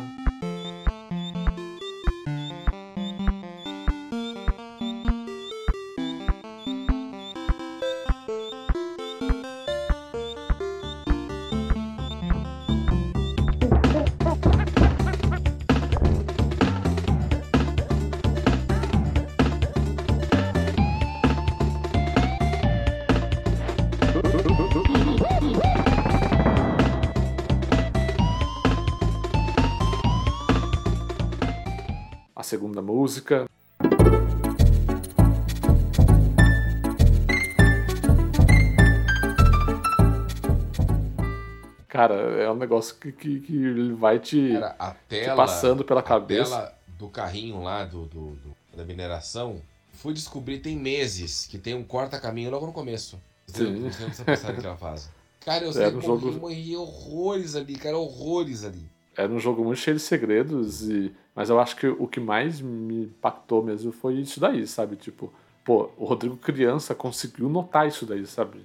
E, então é um negócio sensacional de uma criança olhar para um jogo e falar assim: nossa, parece um videogame novo. parece que meu pai comprou um videogame novo. Mas não, é o mesmo videogame que eu tava aqui jogando Rock and Roll Racing, né? Tava jogando, sei lá, qualquer outro voleibol, aqueles joguinhos de vôlei lá que tinha Super Nintendo. Então, assim, e você vai olhar aquilo ali, a qualidade de animação, a qualidade gráfica que aquele jogo apresentava era um negócio surreal, né? Aí, obviamente, tudo foi escalando. O 2 melhor ainda, o 3 também é um jogo muito injustiçado, né? Mas é um jogo lindo também, maravilhoso e também muito bom. Mas o primeiro eu acho que foi impactante para mim por causa disso, sabe? Nesse sentido. Eu acho que o que ele apresentou para mim dentro de uma nova, de uma mesma geração. Eu, até ontem eu estava jogando um jogo X que era o padrão Super Nintendo e de repente amanhã eu estou jogando Donkey Kong que parecia um videogame novo. Foi um negócio impressionante para mim. Gente, vamos finalizar aqui. Acho que acho que falamos de bons jogos, né? Bastantes jogos, muito bons, por sinal. Você que está ouvindo aqui que não jogou nenhum desses jogos na sua vida, tenha essa primeira experiência e jogue algum desses jogos aí que a gente citou, porque eu tenho certeza que você vai é, ter uma experiência muito boa. Obviamente, se você gostar daquele tipo de jogo, como a gente comentou na, quando falamos de Dark Souls. Se não for para você, não tem problema nenhum. Mas temos aqui, acho que, jogos de todos os gêneros possíveis e inimagináveis dentro aqui do nosso, nosso episódio. A gente vai caminhando para o final, então a gente deixou aqui alguns jogos para trás, obviamente, não conseguimos falar de todos. Então eu queria que a gente fizesse rapidinho um, as menções honrosas. Se quiser fazer um comentário rapidinho também, pode fazer, mas né, não, não vamos nos estender review. muito aqui. É, um mini review de 10 segundos de cada, de cada jogo. Vamos começar pelo João agora, na nosso rodízio correto? Bora, vamos lá. É, tinha alguns jogos aqui que foram citados, como é o caso do Life is Strange e também do, do Brothers, estava no meu estava no gatilho aqui. É, mas aí eu deixo também como, como opções aí que gostaria de, de apagar da memória e jogar pela primeira vez de novo. Jogos como o Fatal Frame 2, gosta de sofrer, né? É, de certa forma, a trilogia original, Fatal Frame como um todo, tá? O 1, o 2 e o 3 são são excelentes, mas o 2, que é o Crimson Butterfly, ele tem uma história especial e se pudesse ser do mesmo, do mesmo jeitinho, a mesma experiência que foi, adoraria que fosse possível passar por todo esse perrengue de novo. Ele tirar fotinha é, trouxe... também, né, João? Oi? É ele tirar fotinha também? Tirar fotinho, câmera obscura, sensacional. É, Trouxe aqui o Batman Arkham City, mas como uma menção aí à franquia Arkham como um todo, que foi um foi, fez, fez parte daquele meu daquela época minha de redescobrir videogames, né? Ele é, ele é daquela época de 11, 12, 13, acho que o Asila é 11, o City é 13, se não for é a próxima, mas não vou lembrar agora. Mas pela jogabilidade e, e, e por, e e, e por descobrir é, mais sobre o universo de Batman, né? Sempre conhecia o basicão ali, Batman, Robin, Coringa, Pinguim, tal, tal, tal. Mas foi uma, uma porta de entrada para eu descobrir o, o universo é, de Batman, assim, os vilões e, e, mais a fundo. Então, a partir dali eu fui, me aprofundei mais na obra de, de Batman e, e gosto pra caramba demais até hoje. Então, é, gostaria de apagar e viver toda essa experiência de novo, de explorar Arkham City. É, temos um quest dele, que é o Assassin's Creed Origins, que eu já falei bastante aqui do quanto eu gosto desse jogo. Muito e, bom. E adoraria apagar. Eu tava pensando nele esses dias, que ele vai entrar no Game Pass, né? Isso, vai ter Eu, eu, eu deixei. Eu deixei, eu deixei pouquinho, eu sei que o Gustavo fez 100% nele, né? E, e eu tenho, tenho algumas missõezinhas ali para trás, pouca coisa, mas tem algumas coisinhas para trás ali. Falei, ah, isso é uma atualização do jogo. 60 FPS no Series X e Series S. É, eu falei, vai que. Outro dia eu estava pensando, eu falei, putz, saudades de dar uma passeadinha lá pelo Egito, cara, que é uma experiência, não vai ser a primeiro impacto, não vai ser a primeira vez, mas ainda mesmo assim é, é gostoso, né? E, e, e, também o Guitar Hero, cara.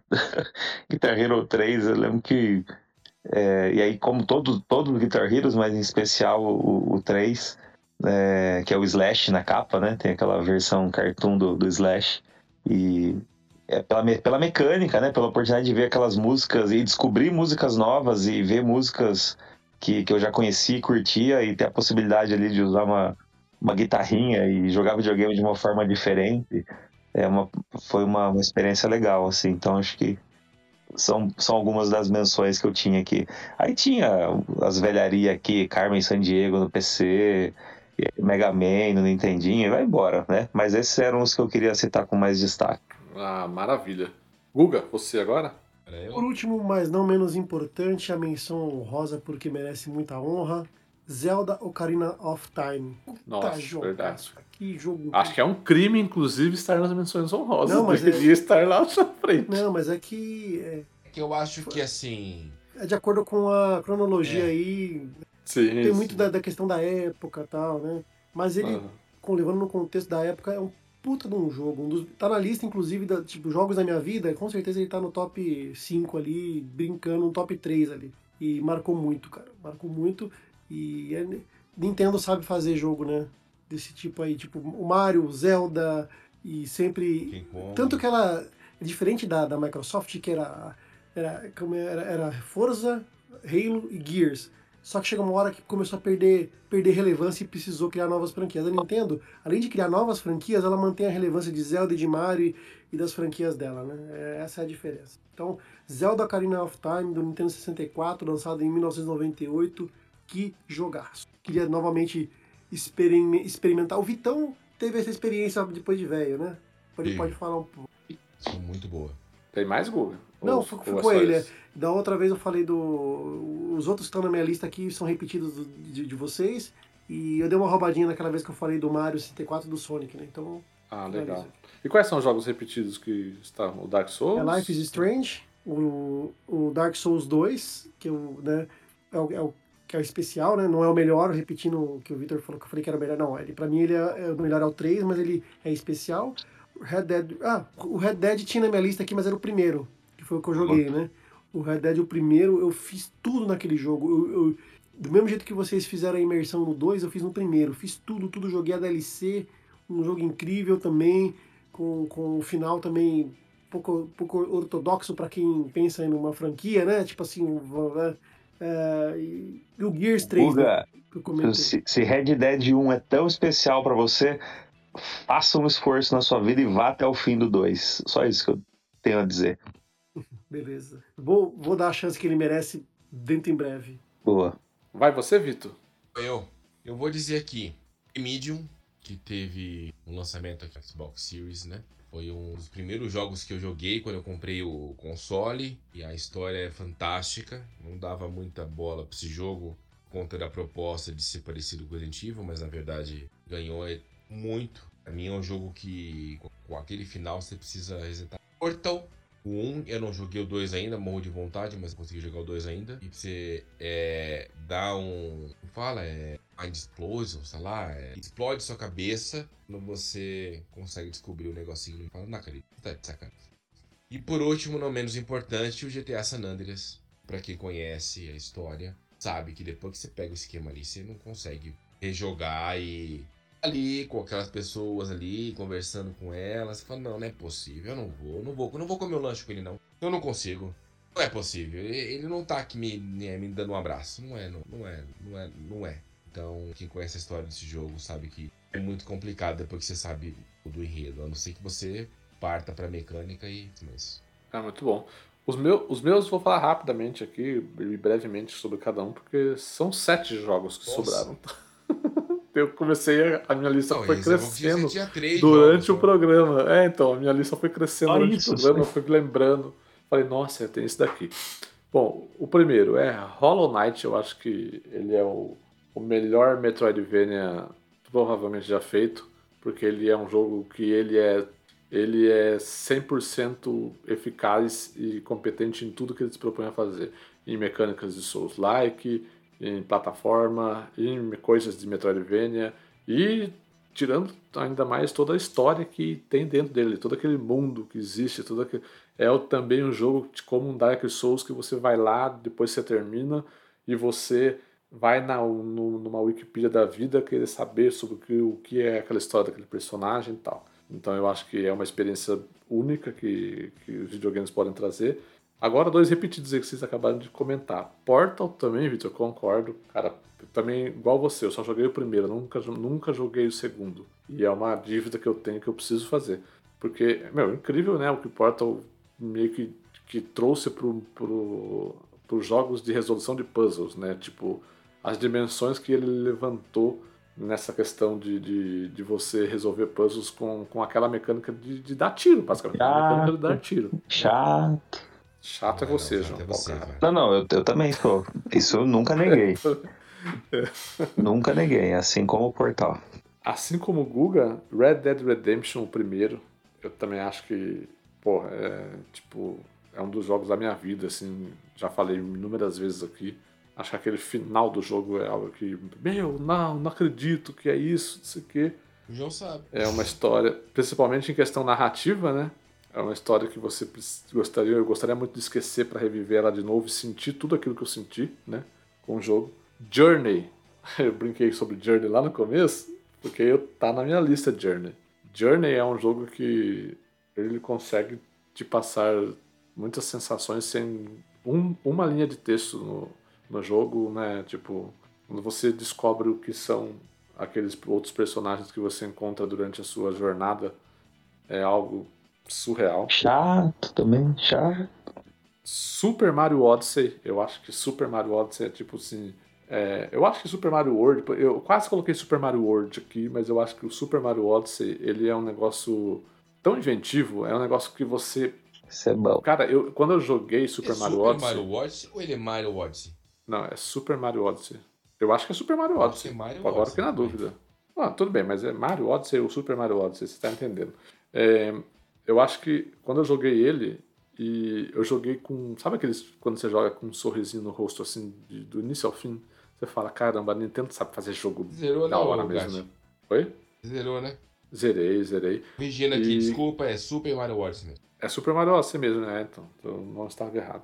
É, sabe, você, você joga com um sorrisinho no rosto do início ao fim, você fala assim, caramba, só a Nintendo poderia fazer um negócio desse. Essa ideia de você jogar o chapéuzinho e se transformar em qualquer coisa dentro do cenário.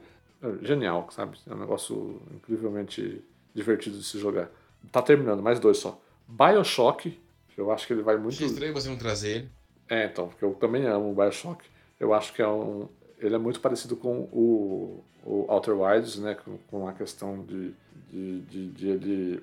Ele, ele é um jogo que ele, te- ele te dá as orientações do que você tem que fazer, mas ele brinca com isso, né? Na, na narrativa do jogo, é só o que eu tenho que falar. É um jogo de 2007. Se você não jogou ainda, você tem que jogar. Tem um remaster também que saiu em acho que- 2000. tem, a Bioshock Collection, que tem os três. Bioshocks. Exatamente. Então, assim, eu acho que o que ele, o que ele faz na narrativa, brincando com uma coisa que é, que é padrão em videogames, né? Que é te mandar fazer coisas, é sensacional. E aqui, por último, acho que o jogo mais recente que eu joguei, que meio que, puta, falei, videogames são legais, né, cara? Que é Stanley Parable. Né? Eu joguei o Stanley Parable de Ultra Deluxe lá, né? Ultra Deluxe.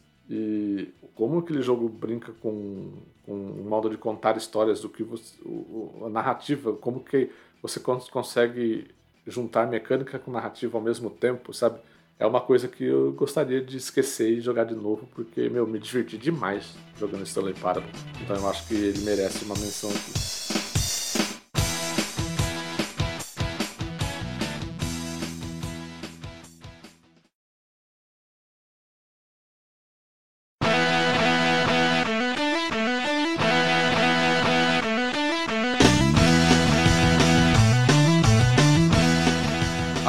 Chegamos ao final desse quest temático. Muito Boa. gostoso. Gostei do nosso, do nosso papo. Altos jogos muito bons, né?